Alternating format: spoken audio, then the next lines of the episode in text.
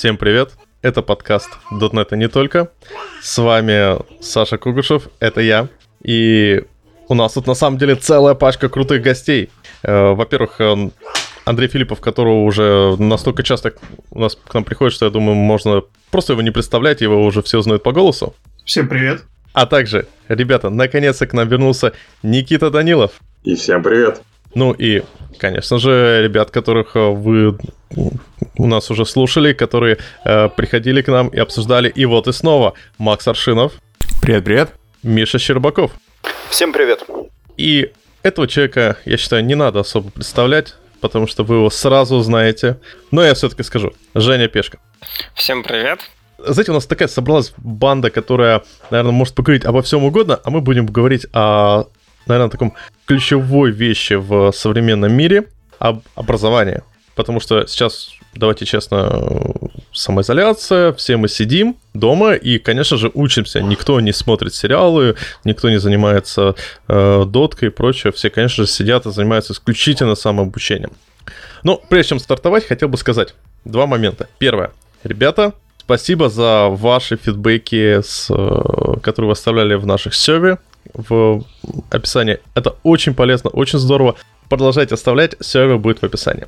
Ну и, я бы сказал, самое неожиданное для меня было в том, что очень много э, слушателей предпочитают слушать подкасты с э, веб-сайта, что, конечно, здорово, но возникает проблема, если слушаешь с мобильного телефона. Поэтому я очень рекомендую программу Pocket Cast. Это не реклама, они меня не заносили, я ей просто пользуюсь, и просто она бесплатная, и очень здорово. А, на Apple рекомендую все Overcast. Ну, просто это как вопрос, как вопрос, как слушать подкасты. Вот, мне кажется, на мобильных телефонах лучше через мобильное приложение. Окей, поехали. Ребята, кто из вас сейчас в последнее время ходил по собеседованиям? Это был Роман, но его здесь нет.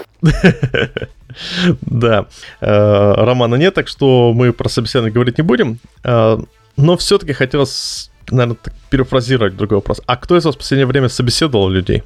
Грешны, баловались. Да. Мне кажется, сейчас будет очень актуально нам, для наших слушателей, э, вот прикинуть какой-то необходимый теоретический минимум знаний для разработчика, чтобы вот человек, если вдруг он э, из-за текущего и предстоящего кризиса потерял работу и вынужден искать, ходить по собеседованиям, он понял, что у него будут спрашивать. Вот какой может быть минимум для минимум знаний для разработчика? Умение писать код. Руки, ноги. Да. Минимум. Да, я, а как, ну погоди, ты, ты это не проверишь. Давайте вот по скиллам. Вот есть, вот есть может, есть, есть какая-нибудь классная статья про те, теоретический минимум для программиста? Тонкие намеки пошли. А, я думаю, да, если можно обратиться, так сказать, к интернетам, там давно уже все написано. И, Саша, вероятно, ты намекаешь на прекрасную статью «Теоретический минимум для программиста» 2011 года, в которой перечислено буквально все. Все, что должен знать программист, который может, наверное, двигать горы. Наверное, тогда я могу сначала озвучить эту статью, на что она напирает. Давай.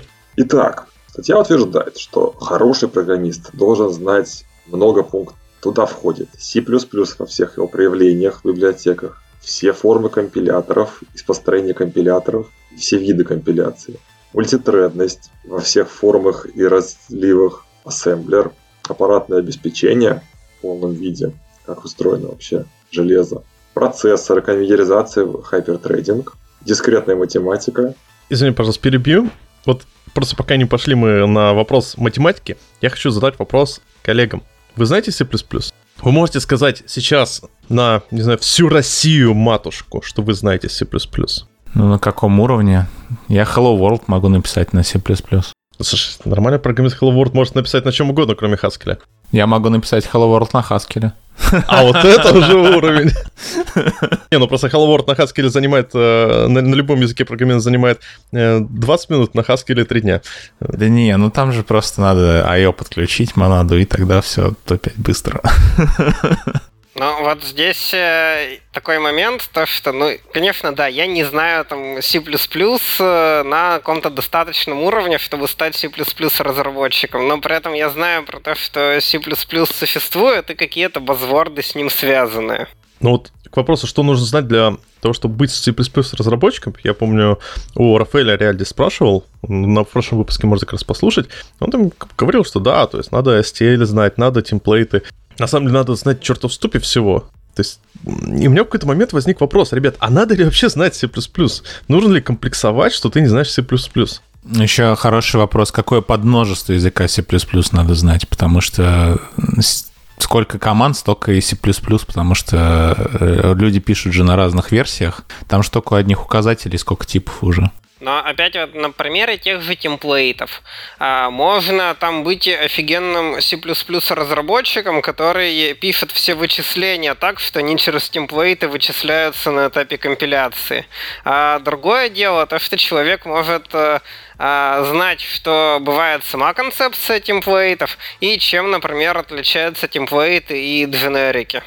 Вот, кстати, Рафаэль как раз говорил, когда ему задавал вопрос, ну, типа, ну, темплейт это сложно, и очень часто на темплейты получается нечитабельно, но на что он сказал, ну, ребят, STL, стандарт template library, ты должен знать темплейты, ты должен уметь использовать темплейты.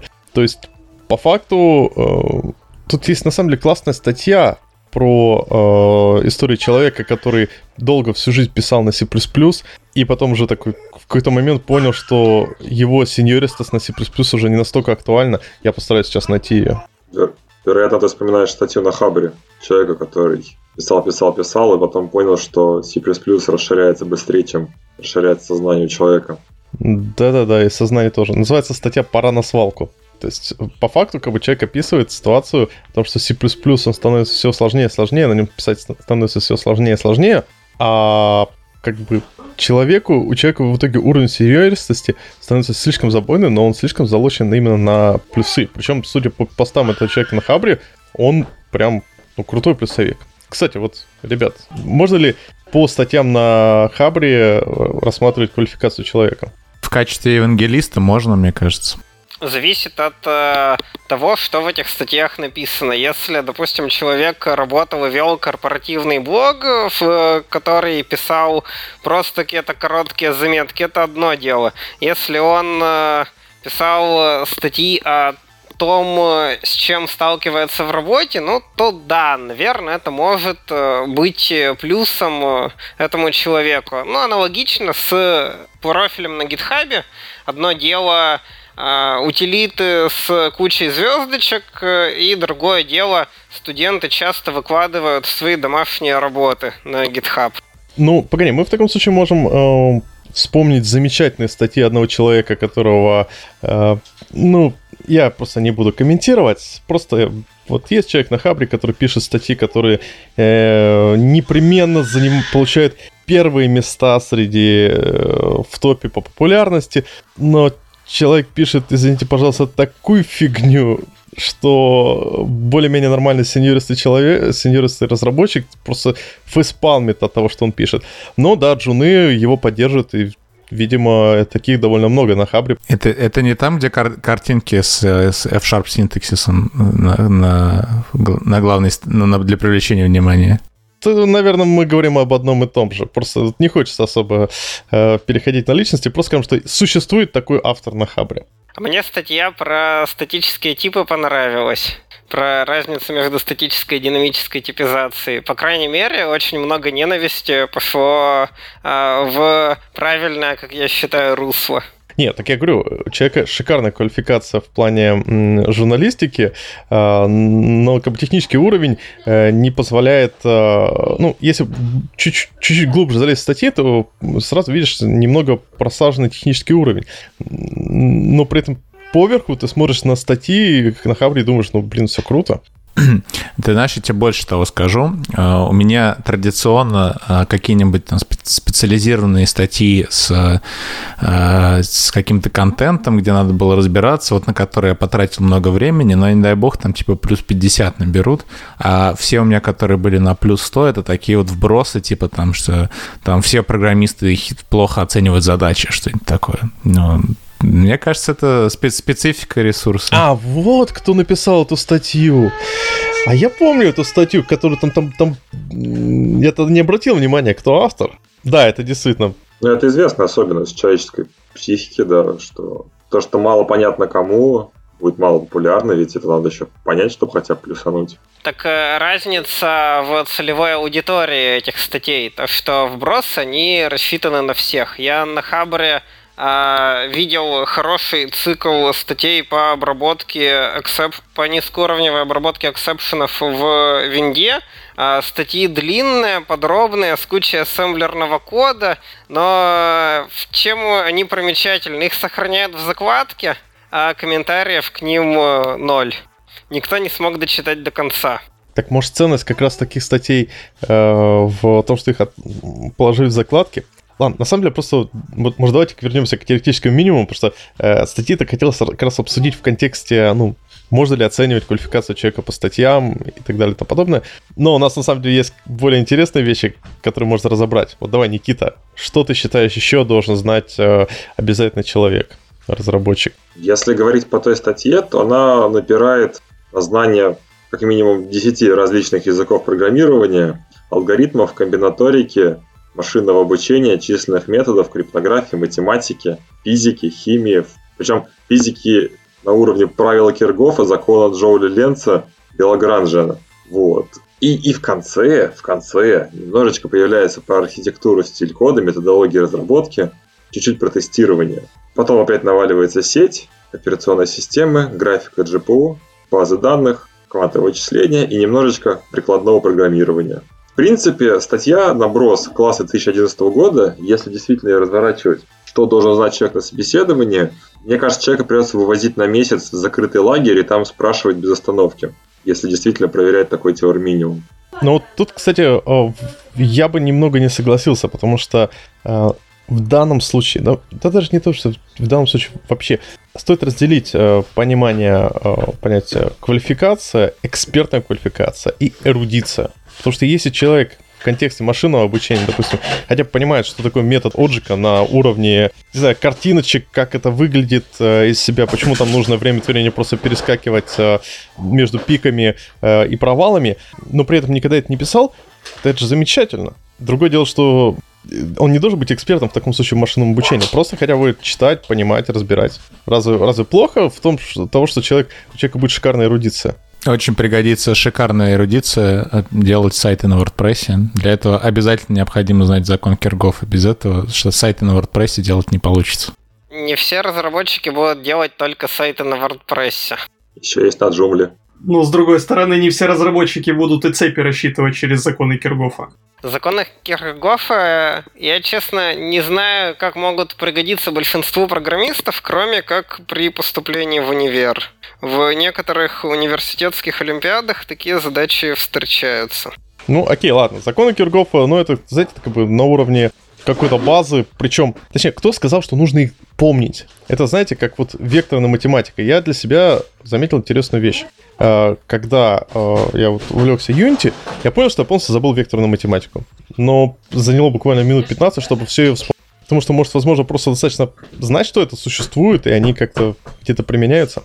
Окей, вот слушай, Жень, ты очень хорошо сказал про универ. Тут же, к сожалению, мы хотели на самом деле обсудить вопрос, нужно идти в универ или не, и не нужно, но человек, который больше всего, наверное, затирал бы про то, что не нужно, он не пришел. Поэтому, наверное, тут все будут говорить о том, что универ это очень хорошо, полезно, и все должны не просто там учиться, но еще там учить. Универ, конечно, это хорошо, но не в том виде, в каком это все сложилось сейчас. Вот, я, я тоже тут согласен с Женей. Э, и я, я как преподаватель в универе могу сказать, что очень зависит от того, где ты учишься в к счастью, в России сейчас появляются возможности для более актуального образования.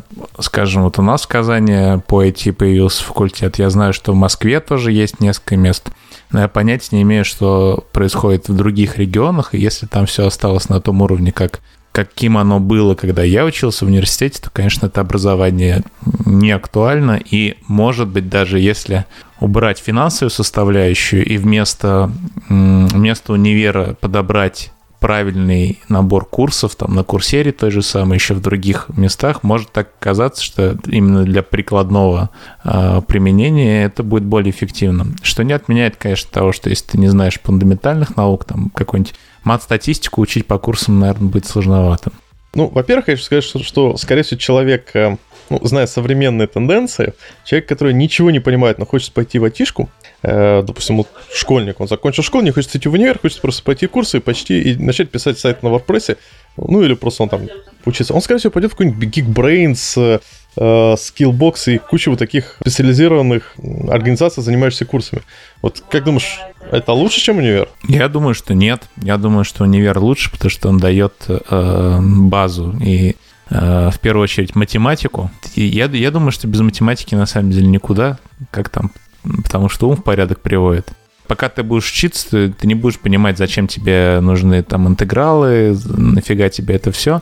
А потом, когда пройдет 10 лет, и ты поймешь, что тебе нужно решать какие-то там прикладные задачи, то внезапно выяснится, что у тебя есть э, аппарат для решения этих задач, что у тебя есть точка А, точка Б, дано, там решение, ответ. Ты умеешь это делать. А если ты ходил только на курсы, то выяснится, что ты умеешь делать только то, чему тебя научили на курсах, и аппарата для решения каких-то абстрактных задач у тебя нет. Давайте посмотрим на то, как математика преподается в универах. Вот именно как э, набор интересных э, фактов, которые когда-то, возможно, пригодятся. При этом э, где-то скажут, ну вот это используется для преобразования Фурье, а преобразование Фурье используется для допустим, сжатие звука и изображений. Да, даже лучше, знаешь, как а, а преобразование Фурье используется, например, в Шазаме, когда вы треки э, это пытаетесь опознать. Вот было бы круче, если бы так делали. Да, но в универе никто не доходит до того, ну, до показа применения преобразования Фурье для реальных задач. Да в школе даже не доходит. У меня мама учительница математики, э, я ей постоянно сейчас рассказываю о том, где наконец-то применяются все эти решения квадратных уравнений и прочее, причем в геймдеве.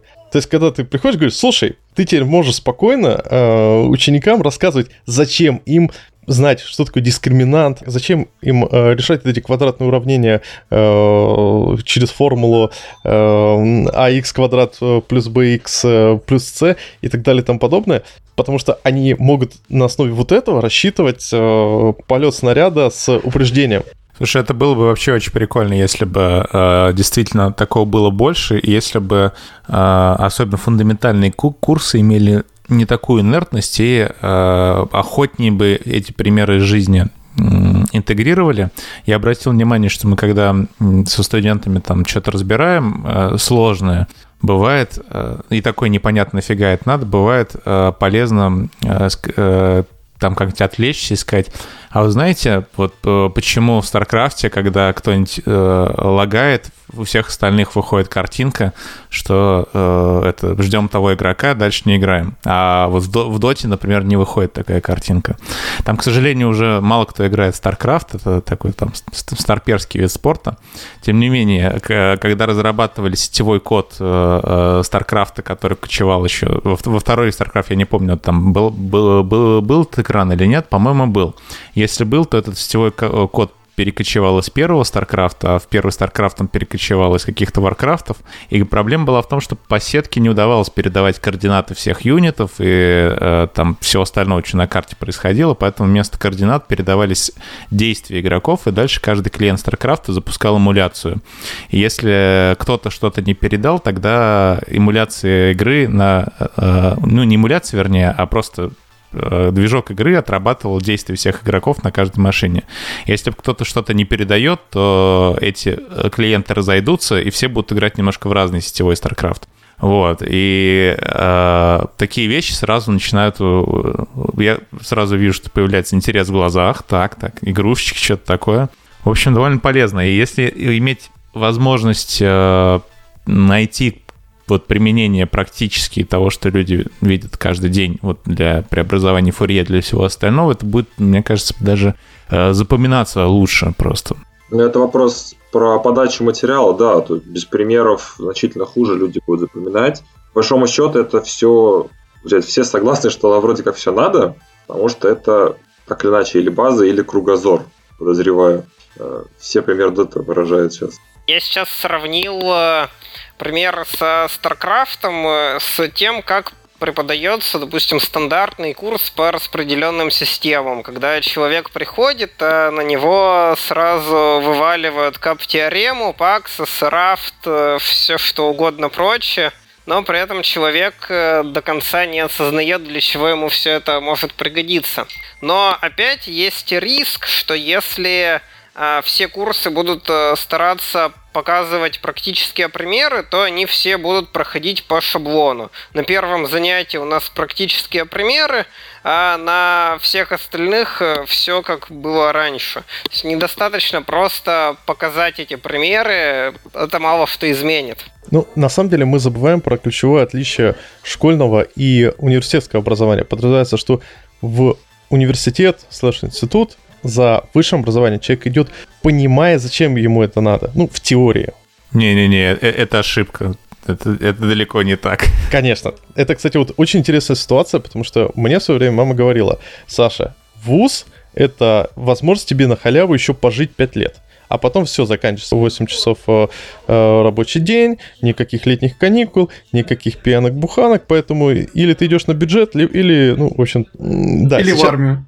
Да, да. И, соответственно, сейчас ВУЗ это действительно такой, как бы, как будто школа, система, которая была рассчитана на взрослых людей, туда идут школьники, что приводит к ее некоторой такой интересной мутации. У нас же сейчас есть ЕГЭ, то есть поступают все по относительно способности, и в каких-то институтах будут концентрироваться те, кому надо просто отсидеть 5 лет, а в другие места будут попадать те, кто реально хочет учиться. Ну, тут хочу сказать, что ЕГЭ на самом деле не очень показатель.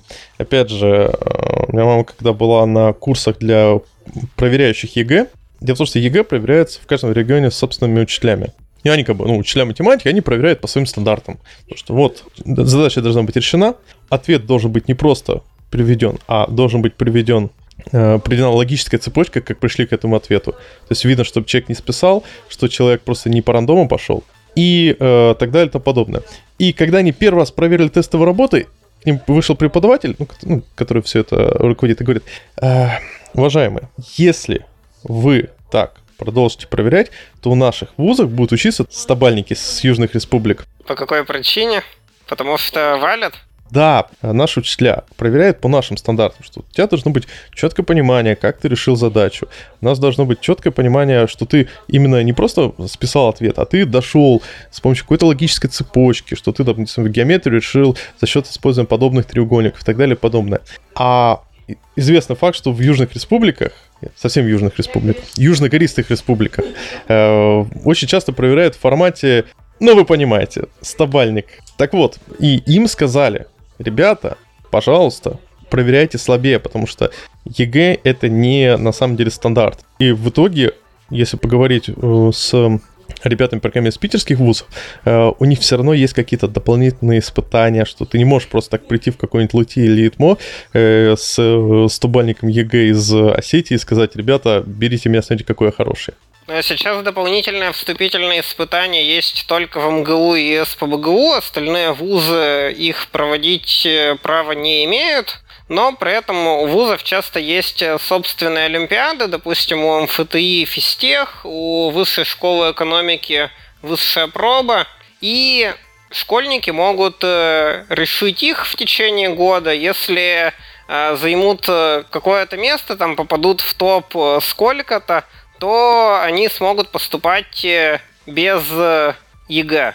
То есть просто приносить и зачисляться. Либо по определенному предмету им зачисляется сразу 100 баллов ЕГЭ.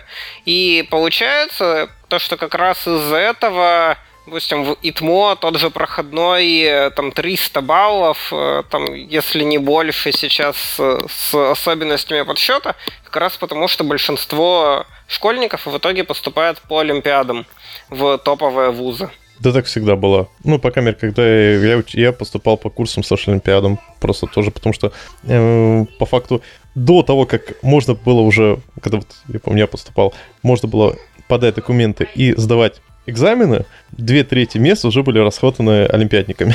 Опасался я, что мы э, разойдемся между темами и расплывемся во все стороны.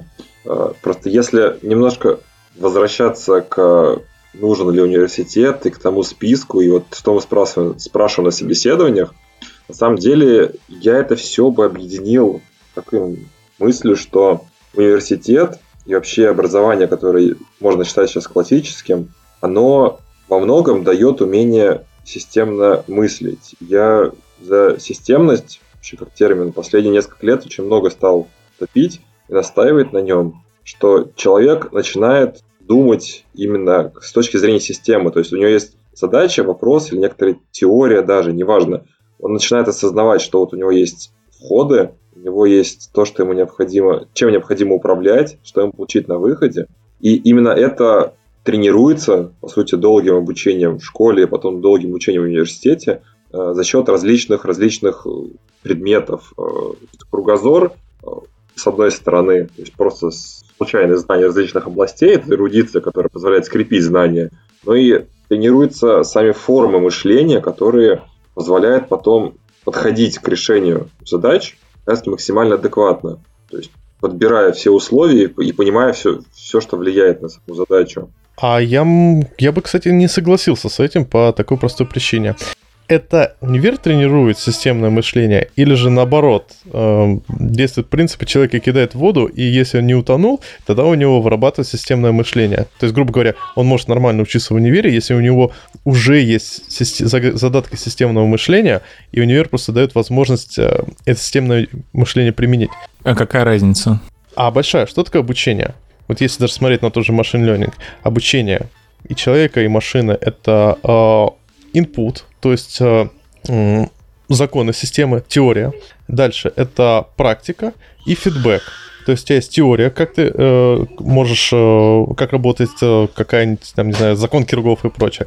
Дальше у тебя есть практическая оп- попытка этого применения этих знаний и получение обратной связи с пониманием, ты сделал это правильно, неправильно если говорить о системном мышлении, то в ВУЗе теряется, если именно говорить о организации э, работы, организации головы системно, как раз теряется первый пункт. Нету теории, у тебя есть только практика, и даже фидбэка нет, потому что ты не понимаешь, ты успешно сдал экзамены, потому что ты молодец, все хорошо организовал, или потому что ты классно списал. Я думаю, каждый студент понимает, списал он или нет. И процесс теории, получения теории, э, практических заданий в виде лабораторок и фидбэка от преподавателей, ну, в нормальных вузах это работает как раз, как ты описал. В этом и отличие э, универа от курсов на курсере, где как раз с фидбэком и с лабораторками все сложнее. У тебя больше возможности забить на это, ну, либо просто не получить э, достаточный фидбэк от преподавателя. Теория, скорее всего, будет все-таки разложена более поступательно. Хоть на тебя вроде бы кажется, что вываливают, но она при этом вся скреплена между собой хоть какой-то идеей, продолжающейся вперед, а не трехмесячным, двухмесячным курсом. Тут, конечно, можно сейчас будет прийти к тому, почему у нас иногда некоторые курсы дисциплины преподают очень старый там, JavaScript и тому подобное. Но это как бы отдельные частности, я бы сказал, что отдельные случаи. Но в целом оно системнее. Очень старый JavaScript, обычно, мне кажется, до сих пор продают Турм Паскаль. А, я на самом деле про другое говорил. Я именно говорил не про то, что, на самом деле, вот именно то, как знания подаются в ВУЗе, они знания подаются хорошо, очень хорошо с точки зрения именно теории обучения. Другое дело, что вот именно вот это э, обучение человека, систематизации его знаний, ведь это тоже скилл, умение систематизировать свои знания. А вот именно вот этому не обучают. Слушай, это очень хорошее замечание. Это не задача института, это задача школы. Институт тебе дает какой-то узконаправленный, узконаправленный объем знаний а, для твоей конкретной специальности. А, допустим, ну, если вот пройтись по этому замечательному списку 2011 года, а, не знаю, вот если взять сейчас какую-нибудь химию, зачем программисту, не знаю, там, в безопасности нужна эта химия? И зачем ее преподавать в институте? Никто в институте тебе ее преподавать не будет на какой-нибудь информационной безопасности, либо там высшей математике. Ты бы знал, что у нас на информационной безопасности преподавали. Ну, конкретно в статье из химии предлагается узнать про химию кремния, э, скорее всего, чтобы хоть что-то ответить на вопрос, там, как работает процессор человеку, там, который впервые вот собирает компьютер и увидел, там, позвал ты программиста и спросил у него. На таком уровне.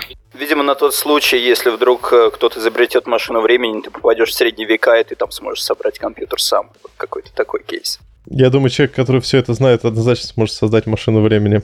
Знает все эти пункты списка. Да, там очень, там очень похоже, что это требование к IT-отделу, на самом деле, а не к конкретной позиции. Было, было бы здорово, чтобы ваш IT-отдел, вот у него были такие знания и навыки, которые там описаны. По кремнию они что-то микросхемы собирают, им надо знать там полупроводники как работают, ну, я не думаю, что этим IT-отделы занимаются. Ну, может, IT-отдел в Intel. Возвращаясь к теме универов и курсов на курсеры. В универе есть структурированная информация, и на курсере есть даже целая там специальность, например, по тому же машинному обучению, в которых тоже информация структурированная. В чем отличие курсом в универе и курсом на курсере с точки зрения студента, кроме того, что универ будет там давать дополнительную мотивацию страхом отчисления? А особенно в 2020, когда все вдруг внезапно поняли, что им надо уходить в онлайн-образование, да, эта граница вообще такая стала э, крайне иллюзорной, я бы сказал. Я бы вообще не противоставлял Курсеру и Универ. То есть сейчас появилась крутая возможность брать курсы онлайн, и даже если ты учишься в универе, ну, скажем так, не топовым, у тебя есть возможность брать uh, крутые курсы и подтягивать свои знания. Раньше с этим было намного хуже. И универ, я вот соглашусь, что это про структурализацию твоих знаний, некий, получение некого обучения некому научному подходу и про э, пять лет, в которые ты можешь решать вообще, что тебе делать, э, когда тебе не нужно работать, то есть про время, про время, которое ты получаешь на обдумывание дальнейших шагов. Вот, вот я как раз хочу сказать, извиняюсь, а обучение структуризации знаний, но не обучает нас в ВУЗе этим софт-скиллам. Еще раз, умение структурировать свое, э, свой процесс получения знаний, умение э, правильно раскидывать, вести свой как бы э, собственный knowledge base, э, умение э, правильно Э, ходить по уровню абстракции знаний, э, уметь проваливаться в э, глубину в тех, где, там, где надо, и идти по играм там, где не надо. Это софт-скиллы, которым, к сожалению, не учат в универе. Нету курсов от конкретных в универе, обучающих обучению в универе. Но вот в ЭТМО есть курсы, называемые софт-скиллы. Что на них преподается, неизвестно, но вряд ли что-то очень полезное.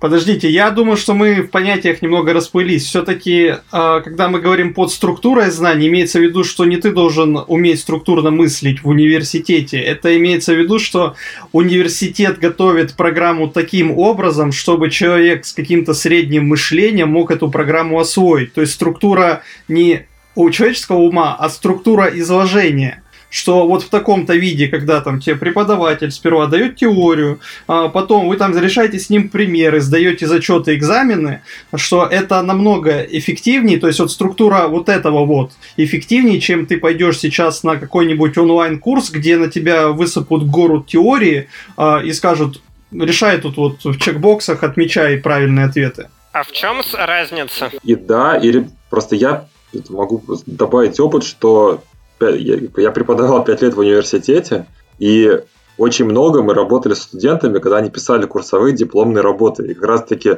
при подготовке этих работ развивается ровно то, Саш, что ты сказал, якобы там этого нету. А оно развивается само или же...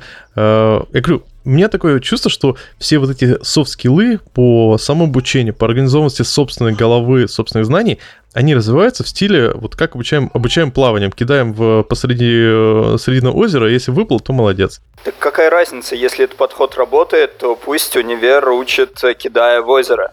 Так, а кто сказал, что это эффективный способ? Это, знаете, то же самое, давайте обучать программистов, э, сажать человека, привязывать его к стулу, открывать IDE и говорить, смотри, пока ты не напишешь нам, э, не знаю, интернет-магазин, ты отсюда не выйдешь. Собственно говоря, в позапрошлом выпуске э, тот же Рома рассказывал, как он э, начинал свой разраб- опыт разработки с фриланса э, и как это влияло на качество кода, когда у тебя не у кого поучиться, когда ты просто решаешь конкретную задачу, э, не понимая референсов.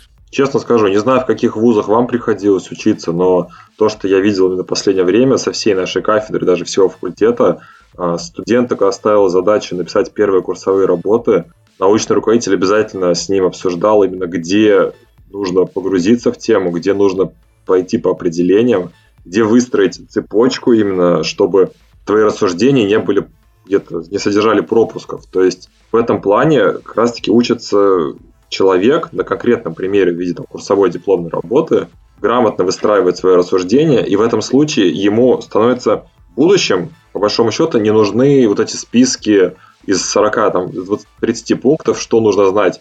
Человек приучается, что у него есть направление темы, и нужно изучить в эту сторону. Он учится именно понимать, что ему, какой глубины надо ему изучить, чтобы решить задачу, достигнуть цели. И именно сам он учится понимать, вот где здесь копнуть глубже, где не нужно копать и не пропускать никаких рассуждений при этом. Вот как он сам учится, как он понимает... Но, но вот мне вообще не нравится метафора озера, из которого надо выплыть применительно к универу. Все-таки скорее универ это река, в которую человека кидают, он либо плывет по течению, сдавая зачеты и экзамены, и, собственно, занимаясь стандартной вузовской программой. Либо он может с этого течения куда-нибудь свернуть. По крайней мере, то, как это было в универе у меня. Кто-то с первого курса начинает участвовать в ICM и прокачивается в алгоритмах. Кто-то э, увлекается, допустим, CTF, компьютерной безопасностью и развивается уже в этом направлении. Кто-то идет работать в IT-компании и на универ начинает э, забивать, но при этом прокачивается конкретно в своей работе а кто-то вновь включает компьютер и видит там Lineage 2. Вполне возможно. Насчет бросания в реку, ну, то есть это тоже, наверное, слишком сильно, но я бы хотел вспомнить известную цитату из известной книги, очень известной книги, что дайте человеку рыбу, он будет сыт один день, дайте человеку леща и удочку, и он научится ловить, и будет сыт до конца своих дней. А, если все-таки не ставить перед человеком вопрос, что ему нужно научиться так делать, так думать, то он, возможно, никогда так и не станет делать. Э, но опять же, мне кажется, у вас или был какой-то негативный опыт с научными руководителями, но в любом случае какая-то работа ведется по... То есть, ну, если человек пишет сам по себе дипломную работу, сам пишет, ему придется ее сделать системно, а опираться при этом будет в том числе на примеры курсов, которые до этого мы читали, и консультироваться своим руководителем, как здесь не сделать лишнего и именно достигнуть нужной цели но при этом этим, конечно, нужно заниматься. Вообще довольно редко было так, что человек э, занимался дипломом конкретно с научным руководителем. Многие часто брали какие-то свои задачи, допустим, если занимались там разработкой CTF или если делали какую-то интересную, э, ценную с так сказать, образовательной точки зрения задачу на работе, и дальше ее уже использовали для курсовой и для диплома. А, да, были те, кто брал задачи конкретно учебные у преподавателей, но им э, было их делать э, сложнее. Потому что им надо полностью разбираться в теме, в которой, возможно, они разбираться и не хотят. И гораздо проще и естественнее все проходило у тех, кто занимался еще чем-то помимо э, основной учебной деятельности. У меня хорошее дополнение есть по поводу той темы, которую мы затронули. Вообще наша система образования, она во многом же базируется на советской. Конечно, сейчас она так трансформируется, что-то мы пытаемся там ЕГЭ внедрить, какие-то такие англосаксонские ценности, так сказать. А, и интересно, что, в общем-то, даже в Советском Союзе это было актуально. Вот есть классная книжка «Оргуправленческое мышление» Георгия Щедровицкого. Это даже не совсем книга, это конспекты лекций, которые, э, которые читались руководителем, на минуточку, э, руководителем строек атомных электростанций в период, когда вот э, требовалось построить по стране там несколько десятков, по-моему, атомных электростанций, а построено было типа две. И не было никаких методологий разработок атомных электростанций, не было понятной инфраструктуры. То есть нельзя было по скраму взять и построить атомную электростанцию. Короче, получалось так, что э, успех строительства вообще там на, ну, в основном зависело от качества управления. А где найти таких управленцев, которые могут решать не, по методичке, что вот там строим атомную электростанцию, методички нет, а в непонятных условиях, что вот здесь такой-то климат, здесь есть такие-то ресурсы, здесь есть там э, ну, э, такие-то люди, и как из этой системы лучше всего собрать процесс, в котором атомная электростанция все-таки построится и потом не рванет. И вот когда начинаешь читать, э, это практически какой-то философский труд о том, что что такое организация работы, что такое управление. Там много прикольных идей, что э, если вы там бросили мяч, и он летит в ворота, куда вам нужно, чтобы попасть, то нету никакого управления. Вы просто придали ему импульс и смотрите, как этот мяч летит в ворота. А если вот он летит сейчас не в ворота, а мимо, то вам надо, значит, как-то этим управлять, поменять его направление на направление движения. И управление возникает только в тех, э, в тех ситуациях, где требуется что-то менять. А вот если вы э, все так сделали, что у вас сразу мяч летит в правильном направлении, то это просто организация работы. И эти два понятия делятся. И дальше вот практически на каждом этапе разбираются разные аспекты мышления, что как там подойти к организации работы, какие там есть составные части, что учитывать, что не учитывать, что важно, что нет. А начинается вообще все, все с, того, с того, что чем должен началь, начальник стройки заняться в первый день. Там семинарское занятие, это большие взрослые дяденьки, которые уже где-то там директора, их спрашивают, чем вы там займетесь вот в первый день стройки. И первый говорит, я пойду там транспортную сеть проверять. А почему пойдете транспортную сеть проверять? Ну, потому что я транспортом всегда заведовал до этого. Ну, говорит, понятно, здорово. Там, раз у вас есть э, молоток, значит, кругом везде гвозди. Спрашиваю другого, а вы чем займетесь? А я, говорит, пойду там э, наводить, э, проверять складские остатки. А этот человек там отвечал всегда за на другой стройке за э, поставки. А теперь его ну, повысили до руководителя. И получается, что каждый такой человек, которого повысили с какой-то позиции, он в первый день идет э, это, ну, заниматься тем, чем он занимался на прошлой работе, а, а полную картинку он не собирает. В общем, вывод этой первой лекции, что, ребят, вам надо в первый день вообще типа там сесть и подумать, чем вам надо реально заниматься, и вообще лучше всего там познакомиться со всеми людьми, с которыми вам придется взаимодействовать, потому что если вы в первый день как-то с ними там, ну, не наладите контакт, они вам потом поставят палки в колеса, и что бы вы там ни пытались сделать, начнут спускать на тормозах, трампарам, и нифига у вас не будет. Вот такой там вывод был. И, в общем, когда читаешь, там каждая мысль такая разворачивается вообще в большую историю о том, как, почему, какая причинно-следственная связь, как это отсортировать. Книжка очень сложно читается, но идеи, которые там есть, вот именно в плане как бы рефлексии и в плане э, ну, структурирования собственного мышления, я на русском языке ничего лучше не видел. Представляете, это, это уровень, получается, руководителей строек. То есть это не университет, это не школа, ничего. Это люди уже состоявшиеся. И управленцы — это все-таки обычно люди как бы ну, с наибольшей ответственностью, значит, у, у них там как-то с мышлением должно быть окей. И с, с образованием. Неимоверно плюсую. А вот это я очень не согласен. Вот я, я, я тоже плюсую за книжку. Я бы очень хотел, если бы ты скинул в чатик, мы добавим э, ссылку какую-нибудь или описание в шоу-ноты. Но вот по поводу управленцев, я честно анализирую ситуацию, какие, что сейчас делают топ-менеджеры во многих компаниях, что делают тим-лиды во многих компаниях, и просто менеджмент понял главную проблему. Менеджменту, во-первых, обучение менеджменту людей не обязательно, это еще можно обсудить вопрос тем лидов. А самое главное, что когда ты чем, чем ты управляешь, то у тебя теряется элемент фидбэка. Особенно если у тебя красная модель управления, когда э, ты начальник, а все остальные дураки. Ты не можешь получить нормальный фидбэк и понять, вот ты заставил сейчас программистов овертаймить э, по выходным. Это привело к успеху проекта или не привело? Если ты не можешь понять, у тебя какая-то проблема с управлением. И раз у тебя не настроена обратная связь на проекте, то у тебя проблема с управлением. Так вот, возвращаясь к, вопросу о вот этих ребятах, э, строителях, какая может быть обратная связь у строителя? Вы можете себе представить настройку, настройки ситуации, э, когда э, начальник, прораб говорит, так, ребята, сейчас мы будем собирать обратную связь о том, как работается вам со мной. Да такого не может быть. Там прораб говорит, ты фигачишь туда, э, отсюда до сюда. Потому что это стройка. Прораб всегда будет знать, где его кроют болтами, а где его любят. Обязательно. Ну, это понятное дело, но э, это как бы позиция силы, это красная модель управления. И на стройках там практически всегда. То есть человек, э, начальник сверху, он дает приказы, и ему никто снизу не будет давать э, Не-не-не-не-не-не. Вот, вот тоже я сейчас контрпример дам. А, собственно, дальше я просто не хотел вот сейчас микрофонить, но раз э, так получается, что есть из той же книжки классные примеры, значит, э, касательно того, почему надо пойти и познакомиться со всеми.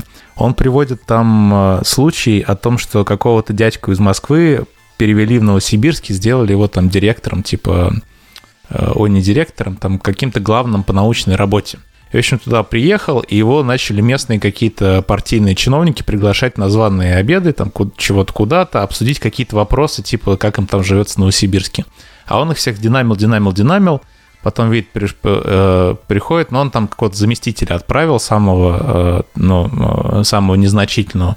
Приходит этот заместитель, там сидят главы, там шишки по партийной линии, 8 человек, а э, заявленный вопрос был, там что-то обсуждение типа ну, там, не знаю, заборы в какой цвет красить, какой-то незначительный вопрос. И этот вот чиновник из Москвы подумал, нафиг я туда пойду. Приходит его там заместитель, там чуть ли не дворник, сидят эти все партийные чиновники, посмотрели, а что, вот этого прислали, да, ну, это что, товарищи, расходимся, расходимся. И, короче, он пытался потом отмыться там много лет, потому что э, эти люди все восприняли такое поведение как плевок, что он не хочет с ними знакомиться, не хочет обсуждать.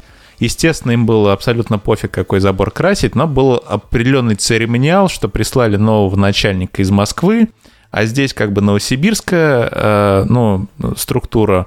И вот они думали, как бы под каким предлогом собраться так, чтобы вот нормально все это обсудить и э, наладить контакт. А он, ну, таким вот своим действием показал, что ничего не хочет налаживать, а все, это значит итальянская забастовка. Куча народу, который может тебе поставить э, палки в колеса, причем формально все будет окей, ты будешь на них там орать, кричать, они тебе будут говорить, ой, извините, поставки не пришли, тут не получилось, тырым -пырым. Это очень все сложно делать, и если у тебя плохие личные отношения, чаще всего хорошего прораба строители уважают. Просто у них есть такая модель коммуникации, и строители знают, что правильный прораб, он должен их крыть матюгами, потому что это, это такая культура. И, в общем, если прораб некачественный, если его не уважают строители, то они найдут там себе тоже миллион причин, как, э, как саботировать э, деятельность. Да, и книга в том числе это покрывает как э, непрямые входящие сигналы в систему. Я просто хочу очень сильно плюсовать за книгу, она сейчас на полке прям стоит в бумажном виде. Э, читается, правда, сложно, но посилив каждую там, часть лекцию, складывается ощущение, что это же давно уже было известно в этом мире, почему это раньше никому не рассказывали. Но как бы настолько шикарные вещи. Прям. К вопросу об управленцах. Вот на Хабре недавно была статья «Соцпакет при переходе на удаленку». Возможно, кто-нибудь видел. И там описан, описан момент, что один из разработчиков в компании а, теперь официально работает 7 дней в неделю.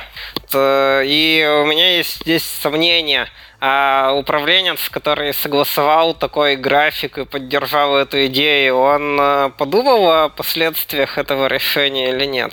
Ну, если человек хочет э, получать там оклад X2, допустим, и хочет работать 7 дней в неделю, это его решение, то почему нет? Я так понимаю, он не успевал работать на удаленке за 5 дней, и в итоге они договорились на 7.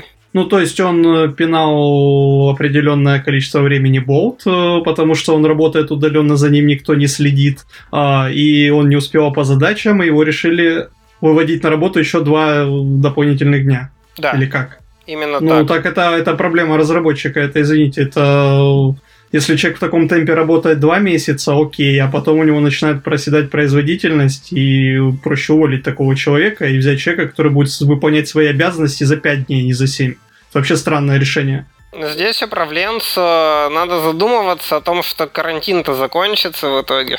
Тут надо очень много входящих сейчас будет. Туда надо очень много всего. Это вопрос не к управленцу, это вопрос, если человек под присмотром выполняет свои обязанности за 5 дней, э, за ним перестают смотреть, и он не укладывается в эти 5 дней, то э, это не вопрос к управленцу, это вопрос к сотруднику.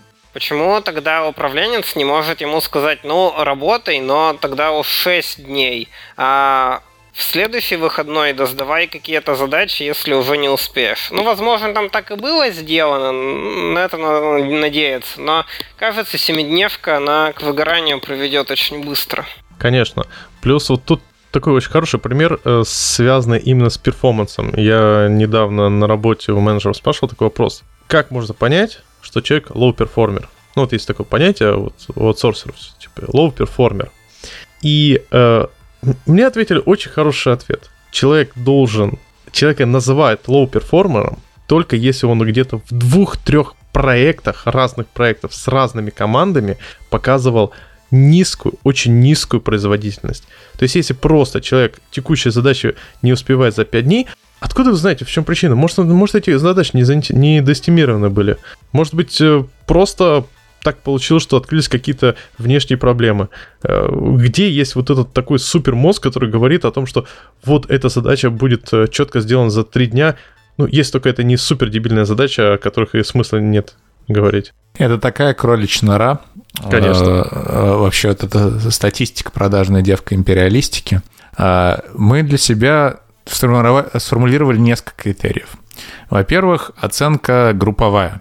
То есть, э, чтобы исключить э, вот такие, что где этот супермозг, давайте, э, ну, там понятно, что чаще всего все задачи оценивать всей группы разработчиков, это очень долго, муторно, не, не, неудобно, но так или иначе желательно, чтобы там один оценил, один проревьюил хотя бы. То есть тогда более-менее есть консенсус в команде, что это, что это оценки там плюс-минус адекватные. Следующий момент, это опять же индустриальные стандарты, оценки не даются там с точностью до минут никогда.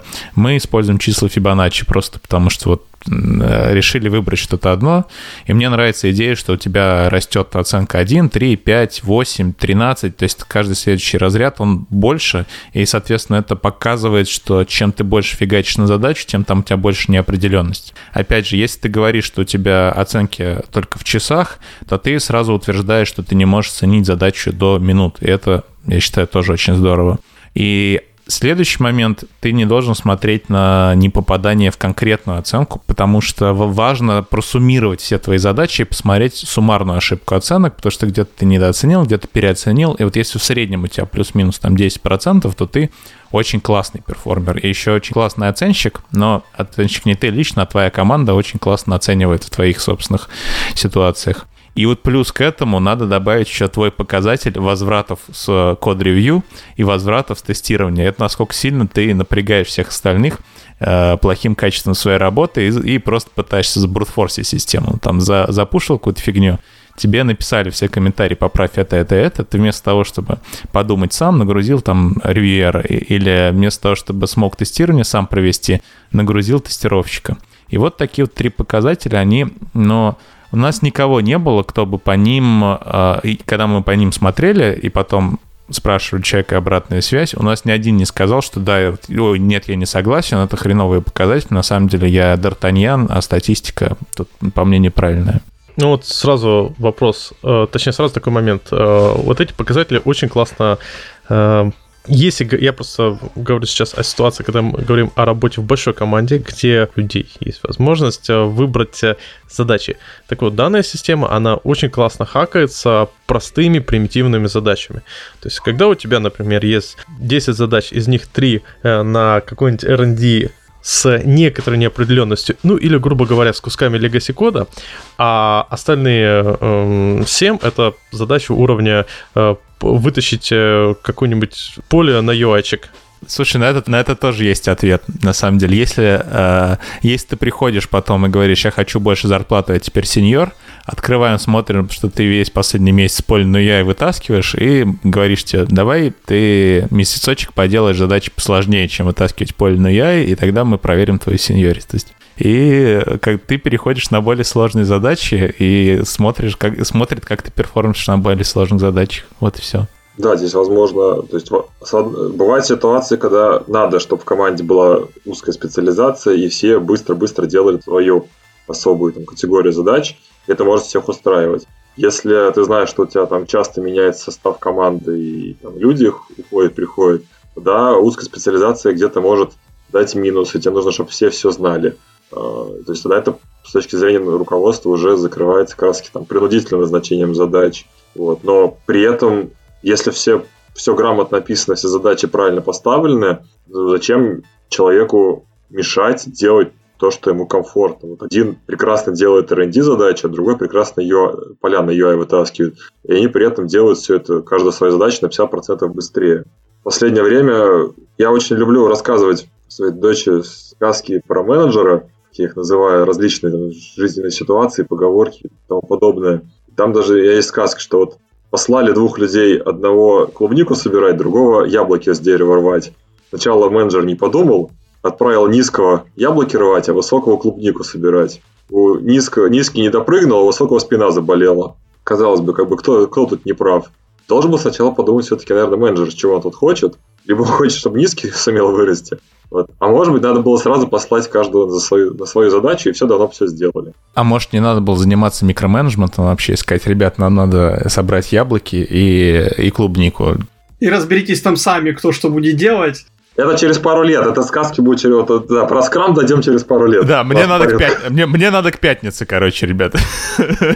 А как быть с бас-фактором? Э, слушайте, но у нас э, заявленная тема подкаста немножко другая была. Если у нас есть тема управления в IT, я готов на эту тему разговаривать очень долго. Мы долго соскочил, очень... Соскочил, да. мы, мы очень долго курили вообще этот вопрос, и я готов э, практически бесконечно на эту тему разговаривать. Я давайте срулю лучше э, обратно в образование, потому что э, э, я последние несколько лет провожу такой эксперимент. Значит, я завез все программистские процессы в систему образования. То есть, во-первых, компания JetBrains, слава и, и э, процветание, все, она все еще не платит мне деньги за рекламу ее продуктов, но э, зато она мне предоставила как преподавателю бесплатный U-Track в облаке и мы загнали первым делом всех студентов U-Track. Дальше э, каждый семестр у нас есть практическая работа в группах, и дается задание команде, и дальше у нас еще и бальная система, то есть каждый, каждый э, студент получает за семестр баллы, а у них эти баллы влияют на, э, на то, кто останется на бюджете, кто нет. Там хитрая система грантов, берется топ сколько-то сверху, и если ты вот оказался в этом топе, ты остаешься на бюджете. А если ты, у тебя меньше баллов, то ты можешь слететь на платное отделение, и так каждый семестр. В общем, у них очень хорошая мотивация набирать много баллов. И я думал, блин, как, как, как вообще разрулить-то? Я начал выдавать э, баллы на команду. Если в команде 4 человека, я говорю, я вам выдам 400 баллов если, это, если у вас будет на 100% все выполнено. Но если не выполнено, то 300 там, или 200. Вот насколько выполнили, мы столько, столько я вам выдам. А дальше вы сами э, вольны мне рассказать, сколько вам надо поставить каждому. И вот если вы только сами не договоритесь, я тогда вмешиваюсь, смотрю, коммен... смотрю в репозитории в Git, смотрю, э, кто там в ютреке что делал, и ну, вместе с вами решаю, какой вклад каждого члена команды был в практическую составляющую. Ты просто дьявол. Сейчас, подожди. Не, можно вопрос, сколько человек в команде? А, от трех до пяти. То есть, э, ладно, давай, я, я готовлю вопросы. Да, значит, короче, э, я сразу скажу, ни разу не было, чтобы не договорились, они всегда приходили, говорили, надо поставить столько. Мы ни разу этот ящик не открывали. Значит, э, дальше. Ставится эта задача, я говорю, так, я хочу вот это. То есть я ставлю требования как классный заказчик. Я говорю, но если вы мне в течение там первых э, там сколько мы там, две, ну сначала, говорю, в течение двух недель они срывают сроки, мы этот дедлайн чуть-чуть э, на четыре недели продлеваем. Общем, если вы в течение первого месяца мне приносите доказательства того, что по вашей оценке этого делать нельзя, э, нельзя сделать до конца семестра, то мы э, смотрим на вашу оценку и э, договариваемся, что я как заказчик готов убрать, что мне приоритетно, а что нет. Но если вы просто говорите, что работы много и мы не успеем, тогда нет, так не влияет. То есть если вы мне не принесли доказательства к дедлайну, что это сделать нельзя, вы автоматически подписались под, под полный объем.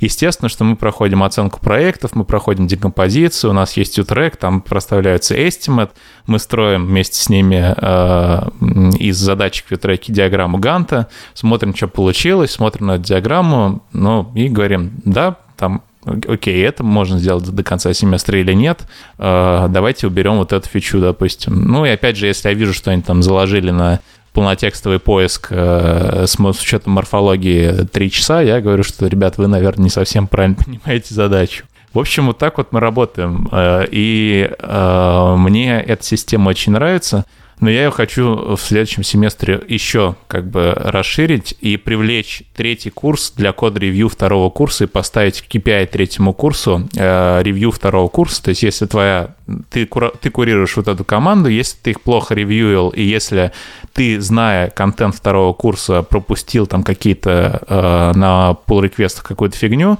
то мы тебе тоже сделаем вычет по баллам, потому что ты свою работу не сделал. Но это мой следующий эксперимент, это я не, не, не еще не успел внедрить. А скажи, пожалуйста, это в каком вузе? А, это, это Казанский федеральный университет, Институт технологий, чего там, ИТИС, короче, называется факультет. Вот. А, это курс по выбору, правда. То есть это не, а, не обязательная программа. Это те, кто хотят, а, выбирают .NET и корпоративную разработку. Вот мы работаем так. А вот скажи, по твоему, по, по твоему, по твоему мнению, вот могло бы эта твоя система э, сработать также, но в онлайне? А, смотри, значит, э, что, какой был side effect этой системы очень крутой. Когда случился весь этот гребаный коронавирус, мы просто сказали, что мы больше не встречаемся на парах. Это единственное, что изменилось, что э, лекции ушли в Discord, там, потому что ребята сказали, что вот им Discord нравится. Я говорю, «Ну, дайте Discord. Мне казалось в итоге, что мне тоже удобно в Discord, потому что там есть права классные, э, распределение прав по командам. Опять же, что мне еще очень понравилось в Discord, я могу в случайный момент времени открыть, и там видно, какая команда находится в голосовом чате и кто стримит. Я вообще не, не предполагал, что может быть такой уровень контроля вообще, что ты можешь зайти, и, и, и видно, видно, кто просто... Я знаю, какие команды чаще созванивались и работали. Это прям очень видно. А следующий момент э, так как э, они э, используют GitHub чаще всего для, э, для работы, там же есть вот эта сводка на GitHub, кто, э, кто э, этот, блин, как это называется-то? Не, не, не коммитера, там э, другое слово, тут, а мен, не мейнтейнера, как там этот, ну, кто вклад да. сделал, как по-английски. Да, контрибьютор, да. смотришь просто статистику по контрибьюторам, и мы вот как раз э, в четверг была пос- последняя лекция для второго курса, мы посмотрели значит, э, статистику контрибьюторов. Э, там интересная статистика, то есть там, что вначале, конечно, все там, типа, ничего не делают, они сказали, ну, это мы там занимались дизайном, проектировали, там, тарарам. Я говорю, ну, конечно, да. И чем ближе к концу семестра, там такая прям статистика вверх пошла, да, бум, все начали коммитить, контрибьютить. Короче, это очень здорово работает в онлайне. Я немножко противник онлайн-онли, потому что мне нужно несколько, и, по работе, и по образованию, мне нужно хотя бы несколько раз э, пообщаться с людьми лично, чтобы я представлял себе, что это за человек, лицо его какое, чтобы запомнить просто, чтобы у меня имя человека ассоциировалось с конкретной личностью, иначе мне сложно. Я э, не понимаю, как бы, что это за человек, как с ним лучше разговаривать. Когда несколько раз мы уже пообщались, я знаю, что, допустим, ну, разным людям разное важно, когда и разным людям удобнее по-разному воспринять информацию, я стараюсь подстраиваться как-то, чтобы, вот если я помню, что вот этому человеку так лучше говорить, я говорю так. А, как, а в онлайне это сложно, я не научился так определять. А когда вот с людьми уже э, договорились, то ну, мне, конечно, тоже больше нравится. Это и конференции тоже касается, когда все эти конференции вышли в онлайн. Я так э, скептически, конечно, очень настроен. Э, не знаю, как заменить. Наверное, нельзя заменить эту нетворкинговую часть никак. И, в общем, тоже, когда мы занимаемся онлайн в Дискорде, с точки зрения образовательного процесса, наверное, мы не так много потеряли, потому что весь контент, он уже есть в онлайне, он уже на, на больше, чем 50% дается на самостоятельное обучение. Сначала теория, а потом мы смотрим, уже разбираем конкретный вопрос на занятиях.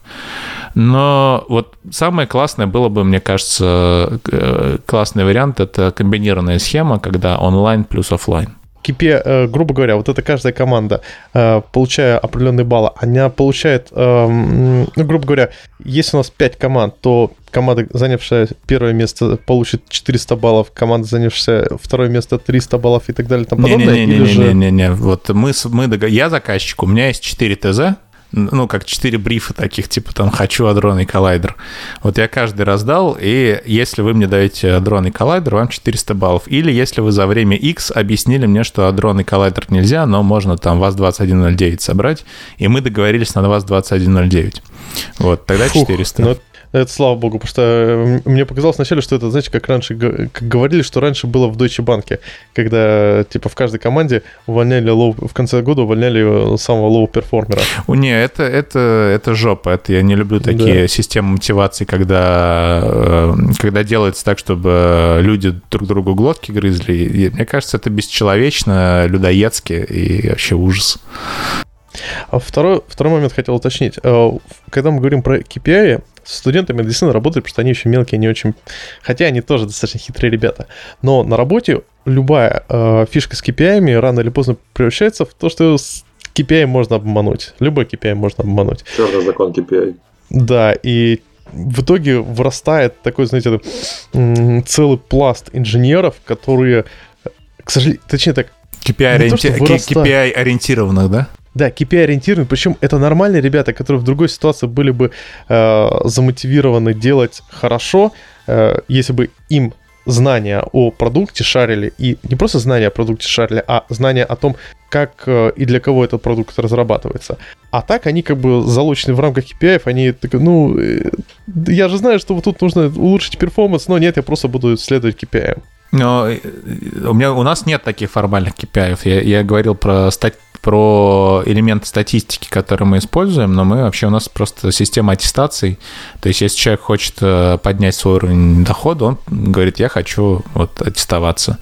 А у нас есть даже моделька грейдов внутренняя такая, там понятно написано, что тебе нужно на следующий грейд. А, а дальше мы вот берем статистику, показываем человеку и с ним общаемся. И вот проверяем теорию, проверяем практику и говорим, смотри, вот наше мнение такое, там какое твое мнение? И обычно мы с людьми находим общий язык. А то, что если все свести к цифрам, я с тобой согласен, что начинается эксплуатация этих цифр, и с одной стороны баррикад люди начинают строить эти KPI невыполнимые, а другие начинают, э, вернее, перестают работать и начинают выполнять эти KPI. Да. И вот такой еще момент с студентами никогда не было такой ситуации. Вот группа из трех студентов, э, мальчик, девочка и, допустим, мальчик. И так как... Э, э, МЖ, МЖ, МЖ. Ну, типа, и так как девочка, первая девочка спит с первым мальчиком, то второй мальчик э, не получит свои баллы. Почему он, почему он не получит? Смысле, он потому что будет делать только девочки? Нет, ну, то есть э, группа, допустим, они получили не 400 баллов, получили 300 баллов. Теперь они внутри должны э, решить, кому какие баллы этот, э, назначить. Но так как девочка спит с первым мальчиком, Стой, стой, давай скажем так, группа начала друг друга ненавидеть по каким-то внутренним а, разногласиям. А, я не люблю, я не люблю разногласия, я люблю э, что-то хорошее. М, что да, может быть прекрасно МЖ, МЖ, Да, МЖМ ты любишь, я понял. Или же МЖ.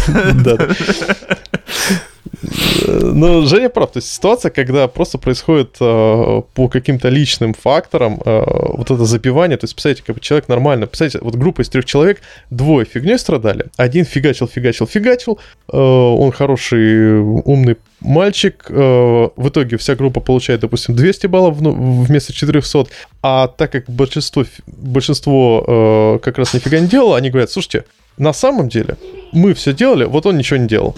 Так и нет, мы большинство я, считаем, я, что я, нам по 100 баллов, а ему 0. Я приним... Нет, не большинство, я принимаю только консенсус. А, ну, а поби... побить могут. И обычно ну. те, кто много умные, они не очень сильные. Слушай, ну, наверное, может, могут, но... Э, а, я с таким не сталкивался, потому что все-таки, может быть, мне повезло, у нас хорошие вузы, там интеллигентные студенты.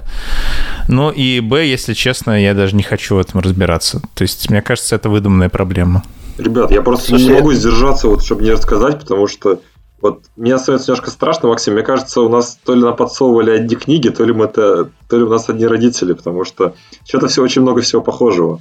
А, у нас, у нас в университете мы я практически очень похожую тему использовал для семестра, где надо было разрабатывать командный продукт. Там за некоторыми отличиями, что давались, например, монеты, то есть называлась, называлась монета, как коины, не на команду каким-то квотой распределялись, а в принципе за каждую небольшую сделанную задачу давалось там условно 50 монет, и нужно было как, как и конкретному человеку к концу семестра набрать там, некоторый лимит, типа 2000 монет надо было набрать для того, чтобы получить, ну, скорее всего, не надо говорить э, вслух, в общем, очень легко получить в конце концов экзамен или зачет.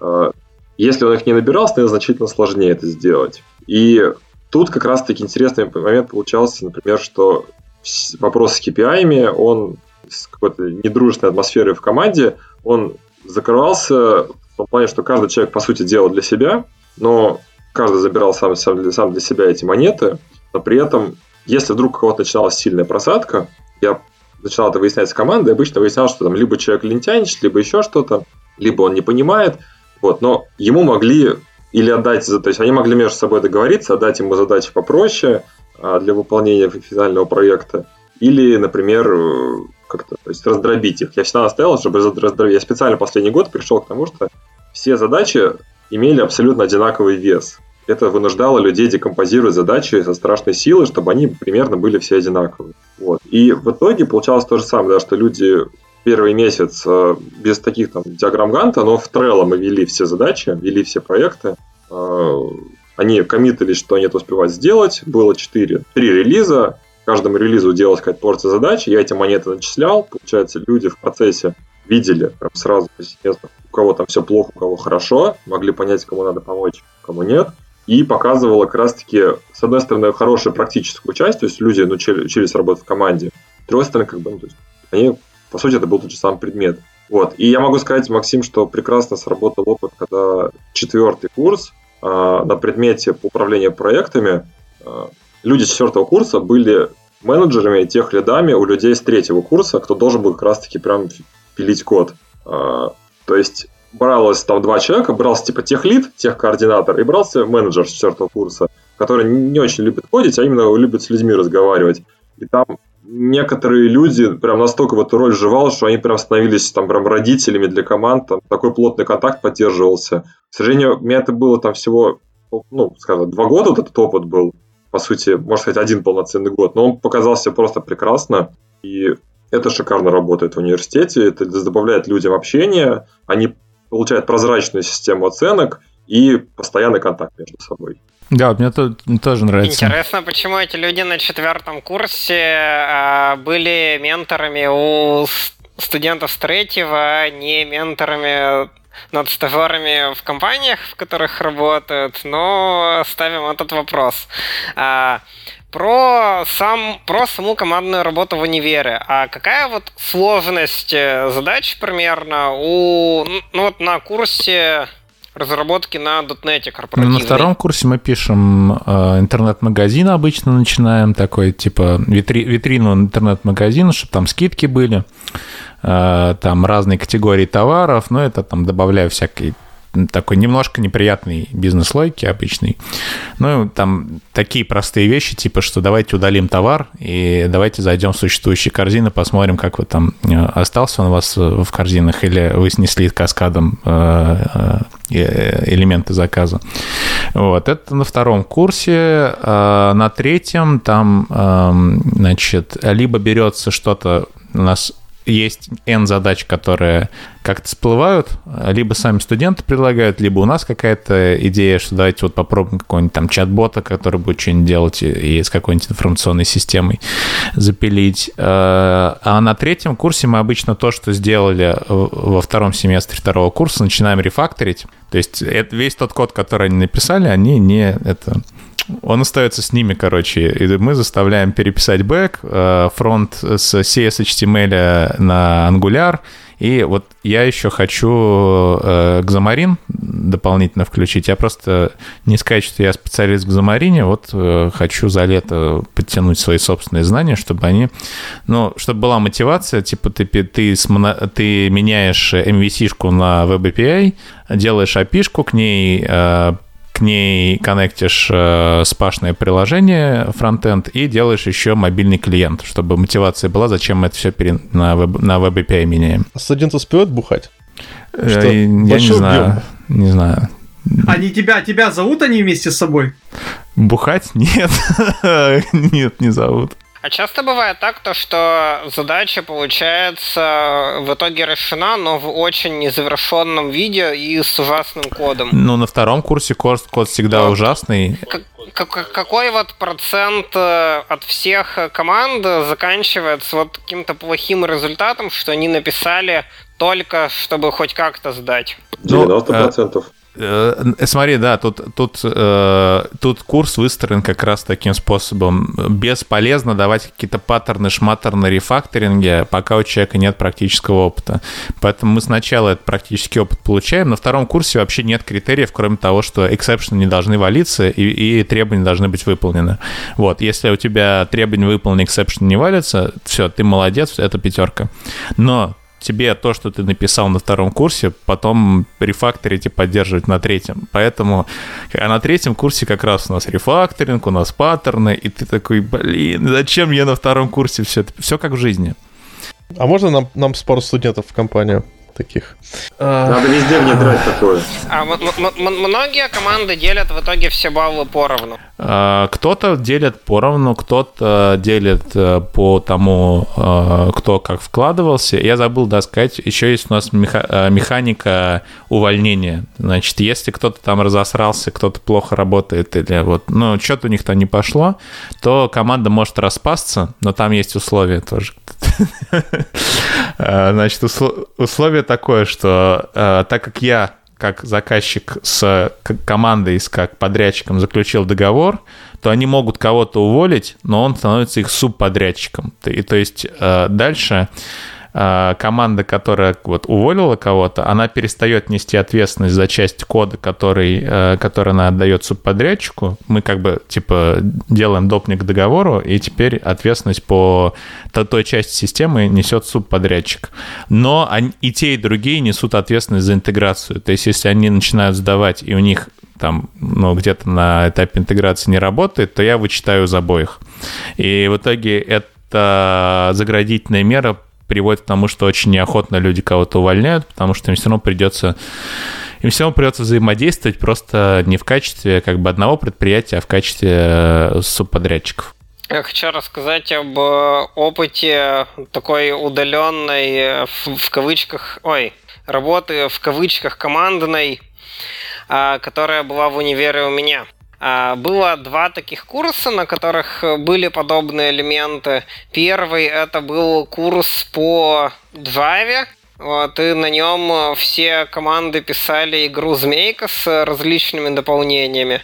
И делать это было настолько лень, скорее по той причине, что все уже решили с ванильной Java не связываться, что, допустим, в моей команде у нас под конец э, постоянно летел exception, когда змейка сталкивалась в стену, и мы добавили фичу, что у нас поле замкнутое.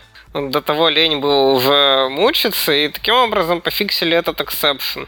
И в итоге все результаты были минимально работоспособные и захаканы до невозможности. И второй а, случай это курс э, это так, это второй курс, э, курс по C-Sharp, и на нем на четверку можно было так отвязаться, а на пятерку надо было защищать э, проекты, которые делались в парах. И как раз большая часть этих проектов, они были настолько плохие, это были телеграм-боты, а, и когда проверяющие отправляли им сообщения для того, чтобы протестировать этих ботов, боты валились с одного-двух сообщений. Но у меня все, это не зачет и допка, сразу.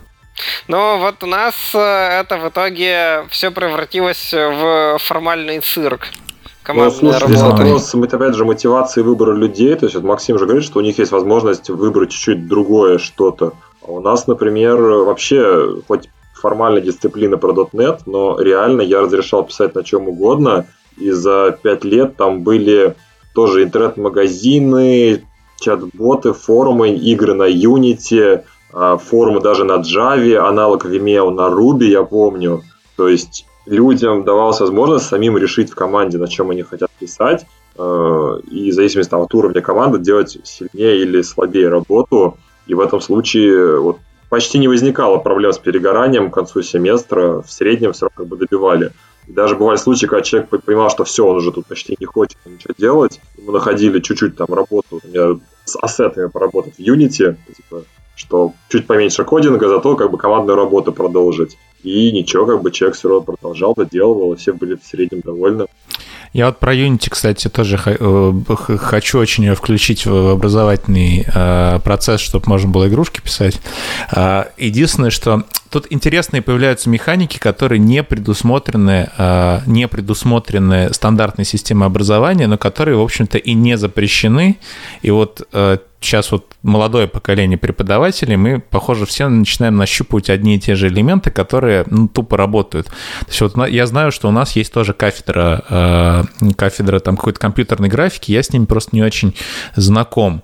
И было бы круто, если бы я, я бы познакомился, сказал, ребят, давайте вы нам типа ассеты сделаете, анимации сделаете классные, чтобы это ну, хорошо работало.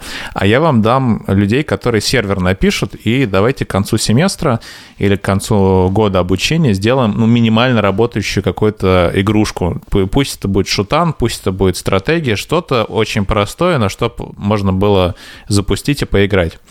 Вот. Да, Слушай, там да, проще есть вариант, используя готовые ассеты и э, 2D. В Unity очень хорошо сделанный 2D, э, и ну, более того, ребята... 3D будет... сверху просто, да-да-да. Нет, нет, нет, нет, там э, отдельно настроена система 2D. Это, Они, ты знаешь, что это, уже... что, это, что это 3D на самом деле там? Э, на самом деле, технически это 2D да. именно. То есть, э, э, как рендерится, это не рендерится как просто 3D сверху. Да, ты можешь как бы повернуть камеру, э, но система рендеринга и обработки коллизий там именно полноценно двухмерная. Это не то, что было раньше, когда нужно было хакать. А это, и это переделали, что ли? Я потому что слышал, что 2D в Unity это типа 3D, когда камера просто залочена сверху. Это, это не так больше? было. А, э, переделали, да? Еще помню, в 2018 году, я помню, с этим э, э, Александром Мунди общался, как бы, с, э, он рассказал, что в Unity как бы очень большой упор был э, в то время, в 18 версии, именно на то, чтобы сделать 2D полноценным, полноценным, удобным 2D, э, потому что Какая проблема с залоченным 3D в камеры? Это обработка коллизий, потому что тебе нужно все это разложить на один как бы холст и в рамках этого холста перемещаться. Тут этого нет. У тебя Z этот, э, измерение Z залочено. Да, ты можешь повернуть камеру, и у тебя будет такое типа плоское изображение, э, если тебе захочется повернуть камеру. Но остальные фишки, то есть, например, э, камера ортографическая и прочие радости в 2D работает именно так, как надо. Здесь Тут другой... еще хотелось... Угу. Тут я просто... Главный момент, просто хочу сказать, что сразу, это, соответственно, студентам будет гораздо проще э, взаимодействовать, не нужно будет заморачиваться с 3D, с этими модельками, э, с светом, потому что ты начинаешь подключать работу со светом, тебя тут же нужно продумать, как это запечь и прочее. Э, просто вопрос света тут же включает вопрос перформанса динамических и статических объектов. Куча специфичного для Unity геморроя. В то же время как э, с 2D ничего такого нету. И главное, ребята смогут почувствовать на м, совсем другой стиль программирования, потому что бэкэндный стиль программирования — это pipeline. Это у тебя э, пришел вход, пришел выход, и все. Э, десктопный или UI стиль программирования это все-таки обычно state-driven. У тебя есть некоторый state, который мы отображаем на экране, и он меняется на, при действии пользователя. Э, в gamedev е там совершенно, там мир живет без действий пользователя, он сам существует, и это совершенно другой стиль разработки, который, э, возможно, студентам имеет смысл показать. Здесь важно студентам показать как бы и с другой кафедры, как раз мне понравилась мысль Максима, что взять кафедру компьютерного дизайна, потому что вот про то, как учиться как раз по университету, по-моему, важное отличие наших отечественных, которые я знаю. У нас очень мало контактов между кафедрами, а вот в Европе и в Америке обычно кросс-кафедральная работа – это прям вот популярная тема. И в этом плане как раз-таки хорошо, если есть с какой-то другой кафедрой попытаться законтачиться, хотя бы ради такого, это усиливает внутри университета взаимодействие, и людям дает новый опыт работы э, совершенно другой. То есть это вот классная тема. Ну да, моя личная боль, например, что у нас э, проектный менеджмент стоит что-то на четвертом или на третьем курсе, что ли, а, да, во втором семестре третьего курса. А я не могу работать без проектного менеджмента. Мы начинаем второй курс с того, что вот ее трек, вот декомпозиция, вот критический путь проекта, вот оценка проекта. Я, я физически не смогу один, там группа 20-25 человек, без э, того, чтобы их разделить на группу, без того, чтобы у меня были, были ну, было меньше точек э, контакта с каждой из этих групп, и без того, чтобы у меня был какой-то автоматический мониторинг за тем, что они сделают, и у меня бы не у меня все бы время просто ушло на то, чтобы статус с них снимать. Кстати, а вот вопрос Европы. Михаил, Вы уже в Европе. Да-да-да, сижу и жду момента, чтобы вклиниться и немножко покомментировать, э, какие механики в обучении а, есть э, у нас здесь в Стокгольме в KTH и в чем отличие от российских реалий, которые я видел. Первый мой коммент у меня сейчас такие это э, будут отсылки к прошлым разговорам. Про кейс, Саш, который ты рассказывал про МЖМ, а, где там типа группа может как-то прессовать кого-то, ну, какого-то из одного из участников и стараться фальсифицировать э, результаты, чтобы получить больше баллов. А вот на эту тему есть такое отличие от э, российской действительности, что у нас как-то, ну, в то время, когда я учился, было отношение к студентам как к детям. Ну, то есть никто не воспринимает ну, часто преподаватель не воспринимает студентов как вполне себе адекватных людей, которые не будут, не знаю, драться из-за баллов. Вот. Но такая же ситуация невозможна, в принципе, на работе. Вот.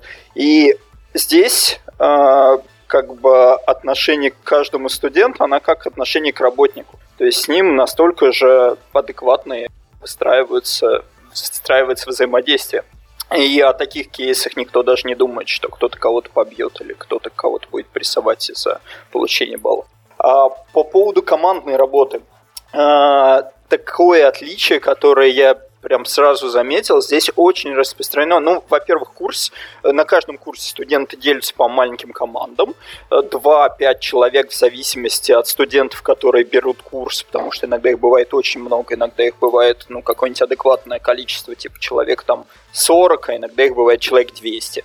А, вот, э, в зависимости от этого размер группы выбирается, и э, часто есть лабораторные Каждая из них рассчитана на две недели, но ее объем довольно-таки большой. А, вот пример лабы по курсу, где мы знакомили студентов с практиками разработки. Там такая солянка была из всяких э, рефакторингов, паттернов, из всяких тулов типа э, Continuous Integration, Continuous Delivery тулзов – Одна из лаб была написать свой Continuous Integration сервер, который будет интегрирован с GitHub. А, сделать это нужно было, ну, примерно две недели на это отведено. А, там понятно, что минимальные требования, но это прям вот Continuous Integration, который а, может запускать тесты, понимать make-файлы, может э, при комите у него срабатывает какой-то триггер, то есть он интегрирован с API-шкой GitHub и студентам команде нужно запилить это очень быстро. То есть у них две недели на то, что вот они получили требования и чтобы показать работающий продукт. Вот. И такая практика, что даются лабораторки довольно-таки серьезные. Ну, то есть в моем десятилетней давности опыта обучения в российском универе примерно такая лаба тянула ну, на курсовик, в принципе. Вот. И здесь э, очень распространено, что тебе дается какое-то задание, которое нужно сделать быстро, и у тебя нет времени на раскачку. Вот все. Я спрошу, а я стащу задачу про Continuous Integration сервер в курс питона у нас в универе. А, давай я тебе пришлю прям описание. как, как оно у нас есть. Это О, все, по-моему, публично, и я тебе пришлю. Да, да, да. А вот я про, про объем хочу уточнить. Э, у меня все возникало ощущение, что в европейских вузах э, совершенно другой объем, эм, другое количество предметов, изучаемых в семестре. То есть, э, условно говоря, у нас может быть порядка 20 предметов, из них э, какая-нибудь э, очень геморная экология будет, э, философия обязательно э, и так далее и тому подобное. А в Европе часто 2-3, но они очень сфокусированы. Э, можешь рассказать по поводу этого чуть-чуть подробнее? Ага, могу, но э, я не знаю полной картины мира. То есть сколько, э, какая студентов нагрузка конкретно, какие они курсы берут, я не знаю. Вот, но я примерно так как это представляю. То есть я могу быть не точен в своих комментариях, скажем так. Вот. А, часто курсы, ну, во-первых, здесь разбит учебный год на 4 четверти. А, часто курс идет два с половиной месяца, где-то от полутора месяцев до двух с половиной. А, часто курсы, ну скажем так, авторские, э, когда преподаватель его готовит э, прям вот под группу, ну то есть курс живет несколько лет максимум, то есть 2-3 года. То есть это больше похоже на вот то, что рассказывал Макс, нежели на то, что я видел в российских универах, когда одни и те же лекции там читаются по очень, очень-очень долго. А, вот. Для студентов как это выглядит? Что да, одновременно они берут а, такие короткие, но очень интенсивные курсы а, и всего несколько штук. То есть через два с половиной месяца они набирают новую пачку курсов. Вот. Какие там есть обязательные типы экологии или чего-то такого, ну, какие-то курсы есть обязательные, но я не знаю их объем. Вот. Но выбор очень но поправьте меня, кажется же, воспринимается так, что в Европе студент вообще не работает во время университета. То есть это ну, во время обучения. Миш, такого ведь нет вообще. Я знаю тех, кто работает. То есть, в принципе, это допустимо, но это реально очень тяжело. Объем uh-huh. работы, который нужно делать в универе в течение года, то есть нельзя отсидеться семестр и потом сдать экзамен. Это вообще не прокатит. То есть обычная система оценки э, Вообще экзамен, ну то есть экзамен это только часть оценки. Обычно весь курс бьется на количество баллов. Каждая лабораторка тебе дает определенное количество баллов в зависимости, как хорошо ты ее выполнил. То есть эти критерии прям четко описываются в самом описании лабораторки. А, и, конечно, ну, все баллы суммируются, в итоге экзамен тебе дает какое-то количество баллов. Все это суммируется, и по сумме баллов тебе выставляется оценка. То есть вариант типа выучить все перед экзаменом вообще не работает. Вот. И здесь как-то нет такого отношения типа сдал, не сдал. Э, то есть никто не трясется. Ну, в смысле, э, преподаватели не сильно зациклены на том, что то студенты должны вот сейчас, например, сдать экзамен в этом году. Во-первых, если ты э, не добрал количество баллов или там не сдал экзамен, чаще всего ты можешь просто этот курс взять, э, ну, практически всегда ты можешь этот курс взять на следующий семестр или там на следующий год, и просто часть работы, которую ты уже выполнил, тебе будет зачтена автоматом, а остальную часть ты еще раз сдашь. И как бы это нормально. Таких студентов много. То есть на каждом курсе есть человек 5, которые повторно берут его. Минимум 5. Угу. Понял. Ну, вот. Ну, то есть получается, что подразумевается, ты все равно больше учишься, и именно фокусирован на этом, без лишних нервов, но все-таки именно учишься. Потому что в России в основном все-таки вузы, большинство, кроме наверное, крупнейших, наверное, если брать самых сложных, у нас обычно вуз, он примерно половину жизни занимает во время обучения, как бы, это в таком среднем случае, я бы сказал, потому что все равно, типа, если ты хочешь заниматься профессиональной деятельностью, вуз не будет сильно мешать уж прям и многие начинают работать с средних курсов и спокойно заканчивают на хорошие оценки. А какой средний возраст э, студентов? Потому что у нас, если так посмотреть, студенты это как э, начинают с 17 и заканчивают где-то в 20-21. Ну, средний, наверное, здесь тоже примерно такой же. Э, сейчас пытаюсь вспомнить, ви- видел ли я возрастных много, как ну нет, нет, возрастных студентов не так много. Э, аспирантов много. То есть аспирантов моего возраста и старше хватает есть даже это скорее норма. А, по поводу вот этого вот вуза, вуза в Стокгольме, а это платный вуз или все-таки это какое-то бюджетное, где ты можешь просто вот как гражданин э, Швеции пойти учиться? Да, это бюджетное. В Швеции все образование э, бесплатное для граждан, высшее образование я имею в виду. Э, я не знаю, есть ли у них вообще понятие коммерческих вузов, я таких не знаю. Ну, то есть, если ты гражданин, ты можешь поступить в любой вуз и учиться.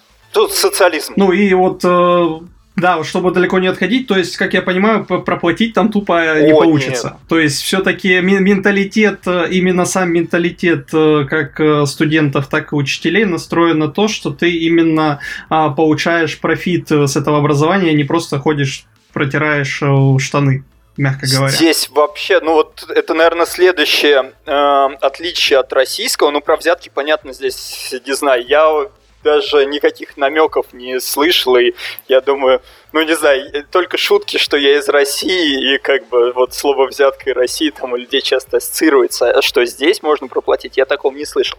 Вот. А э, здесь обостренное отношение к справедливости, которое для меня иногда как-то странно выглядит. Я имею в виду со стороны преподавателей. Например, когда мы оцениваем лабы, э, часто преподаватели требуют очень тщательные оценки, из-за соображений, что мы можем э, одних студентов, которые много работали, оценить так же, как студентов, которые работали меньше. То есть мой изначальный подход к оценке был, ну, вроде они разбираются, вроде я задаю вопросы, и они ок, ну, наверное, можно поставить им нормальный балл. Вот. И вот это вот поведение, оно как бы считается несправедливым к другим студентам, и его стараются избегать. Справедливости ради, даже в российском вузе я ни разу не сталкивался с взятками или чем-то подобным.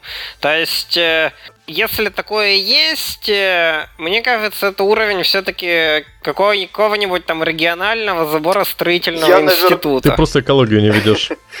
Я, наверное, не буду Это есть везде, от этого ты не уйдешь.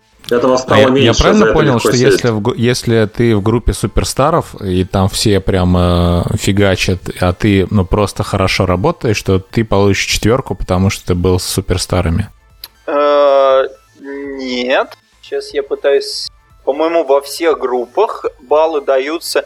А, да, все. У нас обычно делается...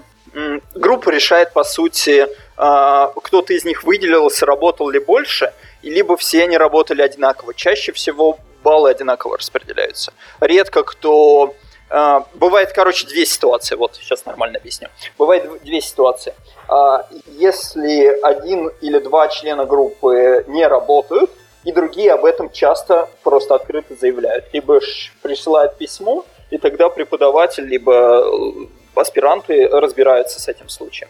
Вот. Либо все получают одинаково. Редко, когда они хотят э, оценить вклад каждого студента по- по-разному. Но, по идее, работает консенсус. То, то есть то, то есть, по факту, я сейчас европейскую модель образования внедрил, очень да, похоже, получается, сам очень того похоже. не знаю. Основное отличие, ага. что у тебя длинная, ну, и у тебя, получается, курсовой проект, вот. Здесь тоже есть проекты, которые там на 2-3 месяца, вот, но их меньше, то есть бывает на курсе есть такой проект, плюс еще лабораторки. Так как лабораторки отнимают э, достаточно времени, то проект все-таки не очень большой. Ну, то есть не написание полноценной системы, как там полностью работающего интернет-магазина со всеми там фишечками.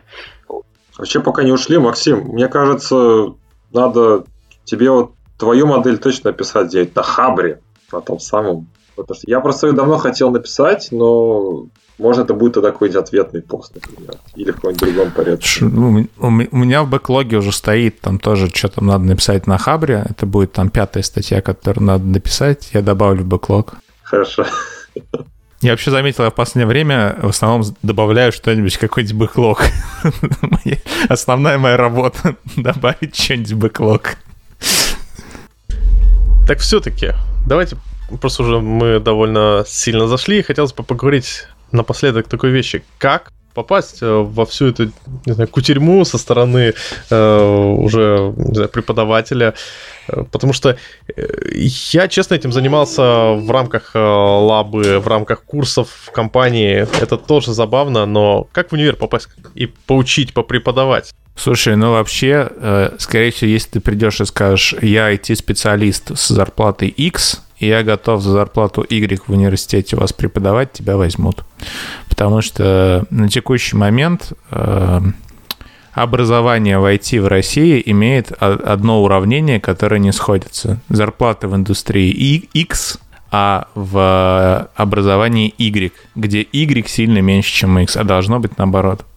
То есть... Вот у меня был, кстати, вот у меня был похожий опыт. Э, я приходил э, ну, для интереса в ИТМО, собеседоваться на кафедру. Э, не буду говорить, кому конкретно, но все это было следующее. Я прихожу, такой, здравствуйте, да, я программист, вот с таким-то опытом, так-то умею, э, хотел бы по лекции повести. На что мне высокомерно сначала сказали, а, а ваш, где ваши, извините, пожалуйста, публикации? Посмотрите на вот этих девочек, и показывали каких-то студенток э, третьего курса, у них уже публикаций э, больше, чем вы можете сделать за все время. А потом э, мне долго упорно рассказывали, что программисты не нужны, э, и вообще э, это просто чисто э, абсолютно не нужны программисты, должны быть люди только научного склада.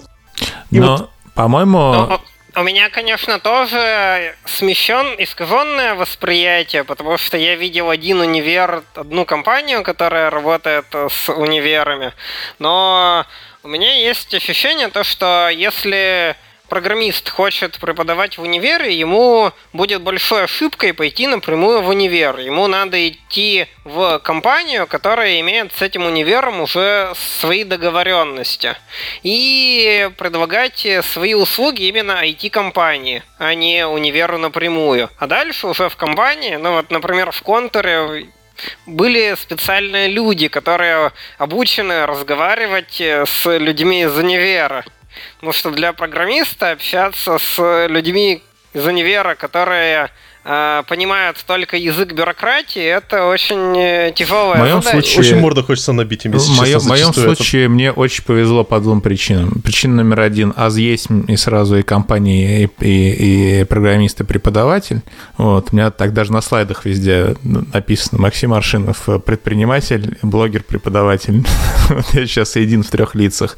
А, а вторая, а, вторая удача в том, что сейчас э, в Казани вот на факультете, где я преподаю, э, каким-то ответственным, я не знаю, как правильно называется его должность сейчас, но, в общем, типа там, занимающимся научной работой стал мой одноклассник Михаил Михайлович Абрамский, вот, и это не то, ну, как бы, хорошо не то, что он мой одноклассник, и у нас там кумовство какое-то, а в том, что это человек моего возраста, который пытается сделать в этих бюрократических ограничениях вот самую лучшую систему образования в IT, как, как он ее себя видит. И вот конкретно в Казани, э, ну, вот благодаря этому человеку, благодаря многим другим вот там на кафедре, это как-то система меняется. Я тоже, когда пошел, у меня было такое же абсолютно ощущение, как у вас, у меня был такой же бэкграунд, оказалось, что вот у нас хотя бы на одном факультете есть ну, когда это все организовано нормально. Я предполагаю, что если я, могу, если я сунусь в другой вуз какой-нибудь, я могу наткнуться на такую же фигню. И если бы я с этим столкнулся, наверное, не было бы этого курса по выбору, ничего бы не было.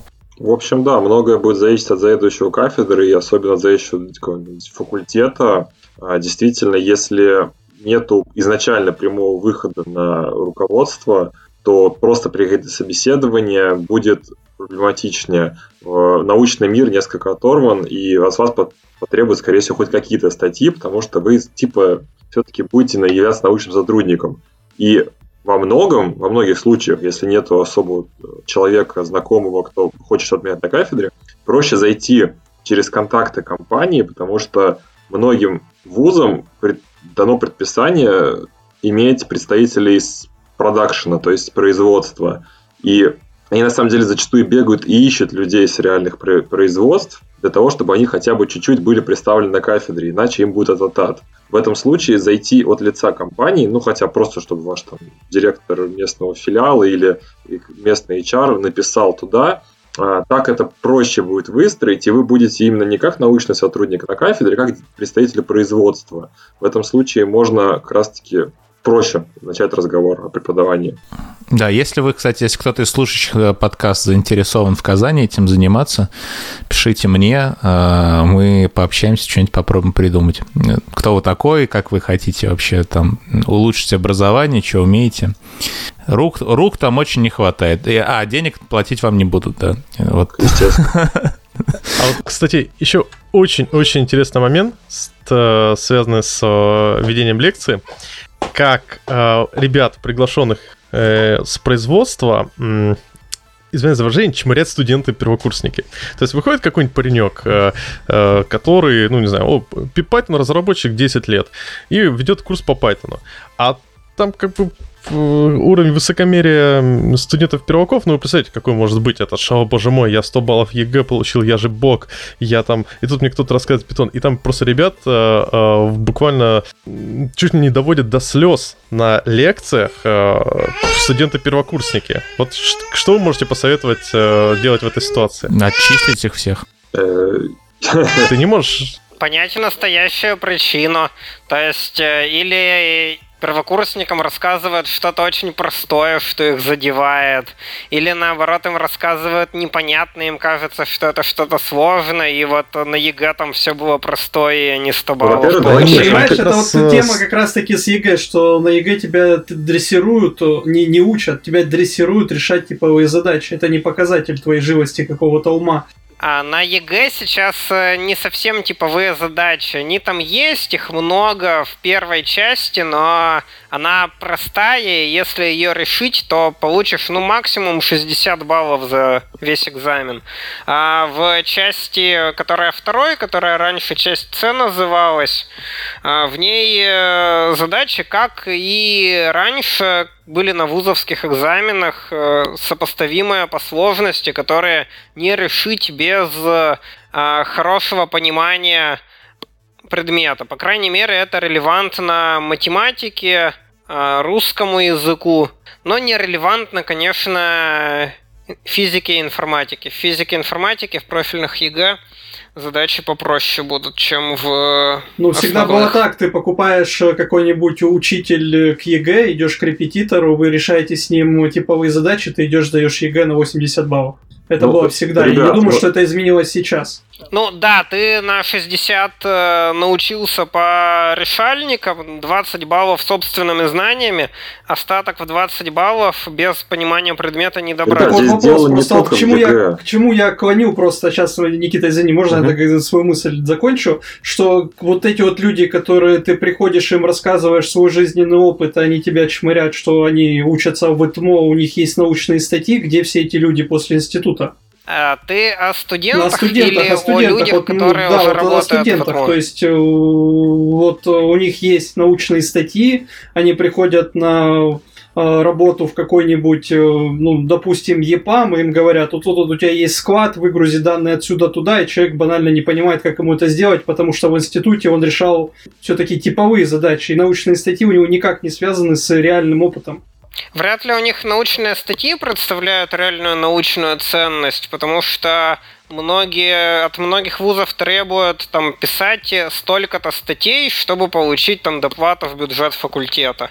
И поэтому статьи штампуют, пишут некачественные статьи, публикуют их в некачественных научных журналах, а в тех, которые соглашаются публиковать статьи за оплату по страницам. Ну, потом сразу же они бегут в бюро регистрации, регистрируют эти свои поделия как э, э, ПО, э, получают за это гранты. То есть смысл этого образования и зачем это нужно. Вот на примере вот ИТМО, то, что вот Саша сейчас сказал, что на первом институте, на первом курсе студенты зачмырили э, преподавателя по питону, э, нет, ну, э, стой, стой, это две разные вещи.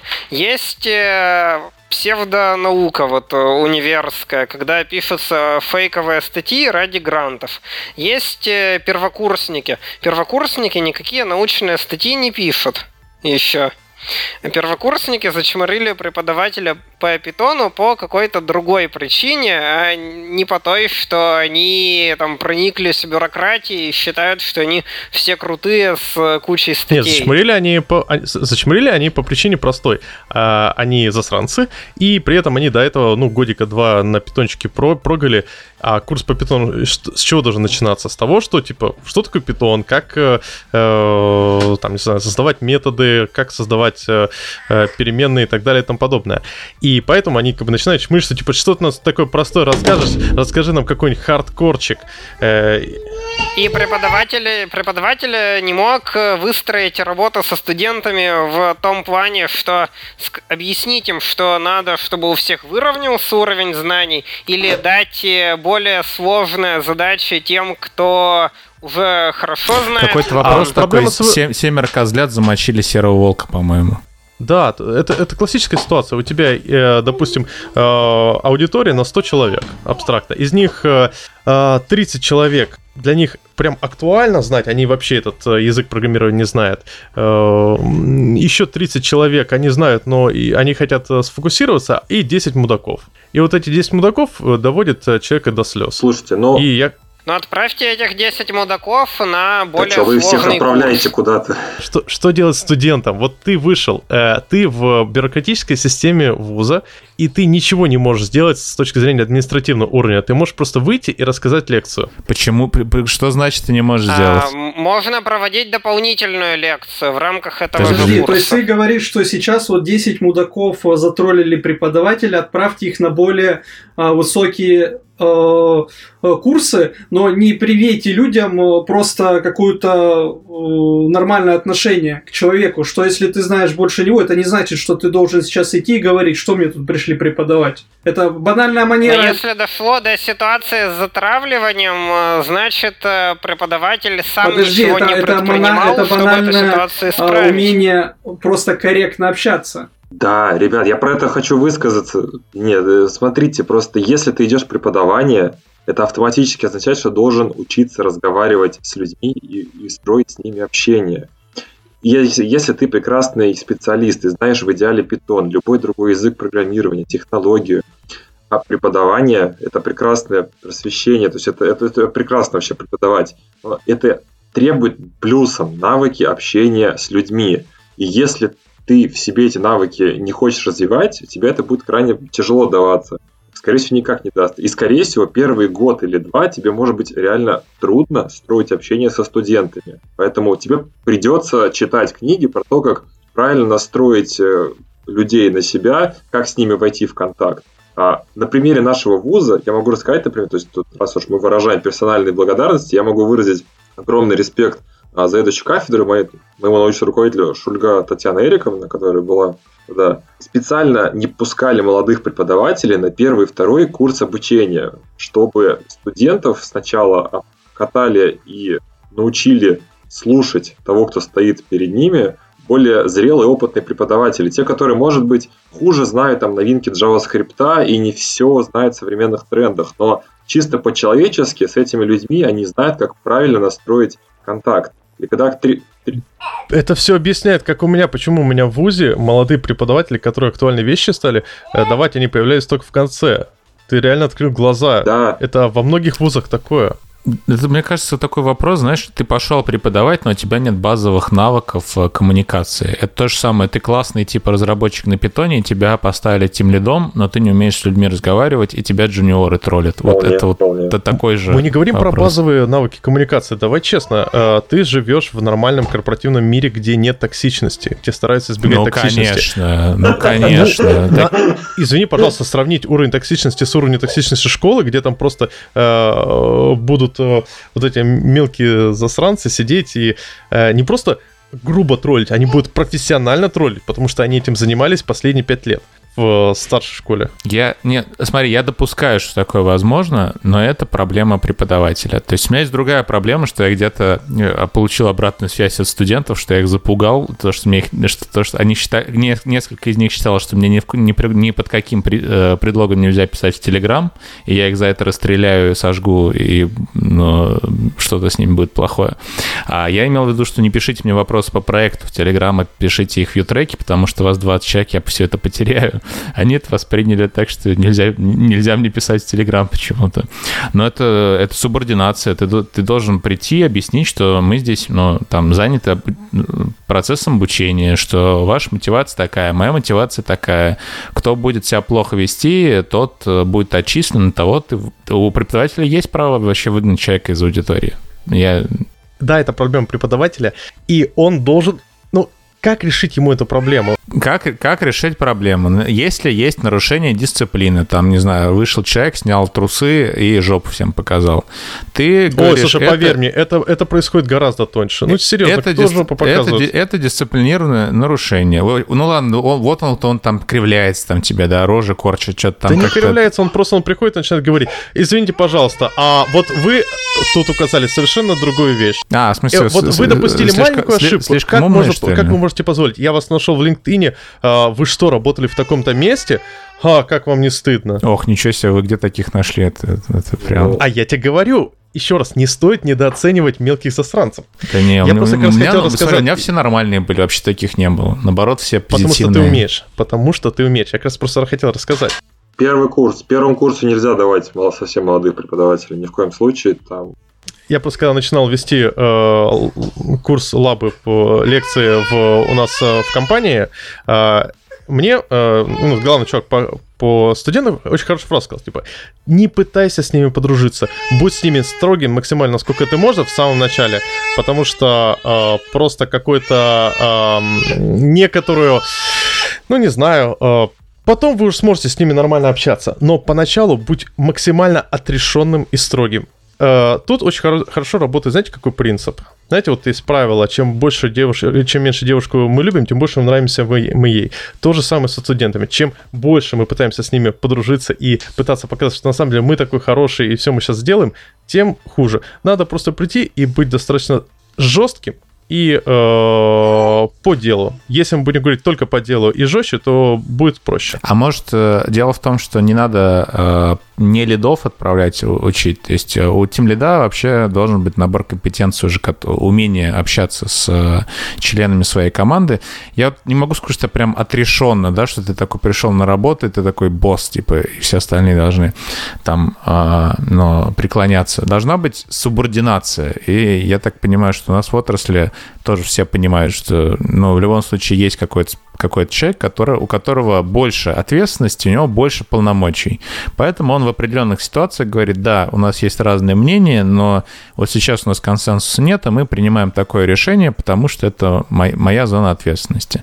И вот я не менял свою модель поведения со студентами никак. Я пришел, объяснил, смотрите, моя мотивация такая, ваша мотивация такая, у меня такие полномочия, у вас всякие полномочия, э, у вас всякие права, вот, э, мы строим курс так. И я сразу... Ну, ты же спикер. Я сразу объяс... же... объясняю, что, ребят, это, ну, те, кому не хочется работать, те, кому будет сложно, такое может быть, попробуйте сбежать отсюда э, как можно быстрее, потому что дальше будет сложнее, и вам будет сложно, мне будет сложно с вами, мы все будем мучиться, и зачем это нужно? Ну, то есть, наверное, честность, субординация, дистанция. И на самом деле про это написано очень много материалов. Мы сейчас рискуем глубоко уйти и не зная особо теор основ. А, не надо пренебрегать тем, что последние десятки лет все-таки подытоживали педагогические знания. Если вы найдете какую-то книгу по педагогике, а, по субординации, по построению команды, там все это будет так или иначе изложено. И первый год, скорее всего, будет больно, а потом поймете, что делать. Ну, я вот смотри, я никогда не читал вообще ничего по педагогике, но я читал дофига всего по менеджменту и по бизнесу. И вот если вы читали много всего по менеджменту и по бизнесу, это подойдет. Это работает. Супер. Да? Слушайте, мне кажется, мы немного running out of time, как вы думаете? По-моему, да. Поэтому стоит подбивать бабки, а то у меня уже жена намекает, что я обещал в 12 закончить. Я тоже обещал жене закончить в 12. Да. Окей, я думаю, стоит нам заканчивать. Обычно мы в конце ведем какие-то новости быстрой строкой, но в данном случае у нас э, как-то не собралось большое количество статей для разбора, потому что большинство мелких статей уже разобрали э, то ли Игорь в radio.net. Соответственно, в конце просто хотел сказать, есть классная статья «Имитация сложности. Анатомия простого и сложного». И у нас есть автор тут, и он может что-то про нее сказать быстренько, а после этого, я думаю, стоит заканчивать. Обязательно. На самом деле, если говорить про эту статью, я ее писал скорее именно как попытку осознать, что происходило в тот момент на проекте, а, про то, где мы переизобретаем сложность. В том числе это касается, может, очень многих наших сфер жизни, не только разработки, что мы начинаем придумывать нечто более сложное и да, ну, достаточно простого. Вот. Э, статью я рекомендую именно к ознакомлению тем, кому кажется, вокруг что-то все как-то понакручено, а, потому что, опять же, оно там про честность, про честное восприятие, как оно должно быть. А, то есть, зачем вы делаете сложнее? Вот, но, к сожалению, я, когда уже написал статью, понял, что перед ней должна была быть другая статья про нормальные метрики сложности с подробным их объяснением, потому что сейчас это все понимается очень интуитивно, и всех, кого я спрашивал, все понимают сложность по-разному, как метрики. Оказалось, э, ну, все-таки их как-то где-то перечислить, что даже ищется материал про это очень плохо. Э, над чем, собственно, я сейчас пытаюсь работать и перечислить вообще, как можно померить сложность, а потом уже понимать, что у нас есть простые решения, есть сложные решения. Чем сложнее, тем у вас будет больше каких-то логично. Трудности где-то в поддержке, может быть, где-то, может быть, наоборот, там будет легче. Вот. Но чтобы эти слова не путали простое, легкое, сложное, трудное, а, как ступеньку, я бы все-таки, наверное, да, рекомендовал к ознакомлению. Тут должен быть где-то слово «трис», я считаю. У меня есть трис в списке, в бэклоге надо почитать, я никак не доберусь нормально. Да. Ну, просто ТРИС — это теория решения изобретательских задач, это как раз э, теория, э, собственно, Альтшулером на основе того, как придумывать э, что-то неожиданное и как бороться с принесенной сложностью. Ну что ж, спасибо. Я получил огромное удовольствие от этого разговора, узнал много нового. И всем спасибо. Всем пока. Спасибо. Пока. Да, всем огромное спасибо. Если можно, я последнее слово скажу, Саш, если еще... Нет! Так говори, говори. Я испугался. Я хотел бы сказать про просто если действительно люди, кто хочет преподавать, кто хочет этот опыт приобретать, или кто хочет хотя бы, чтобы у них в ВУЗе, если они студенты, у них в ВУЗе появилось нечто подобное, пишите обязательно в комментариях. Э, действительно, если у вас есть желание, чтобы у вас что-то такое появлялось в ВУЗе, по крайней мере, поделиться опытом я всегда за. Я думаю, Максим тоже будет не против рассказать. Там, Мишу, про Европу тоже можно подтянуть. По крайней мере, постараться поделиться опытом и вдруг где-то будет, опять же, что-то сдвигаться в лучшую сторону. Э, мне кажется, оно может где-то сработать. Мы, по крайней мере, расскажем, как это сделано и почему это бывает лучше. Ну да. А если в ВУЗ не получается выйти, на самом деле в рамках своих компаний можно вести лекции.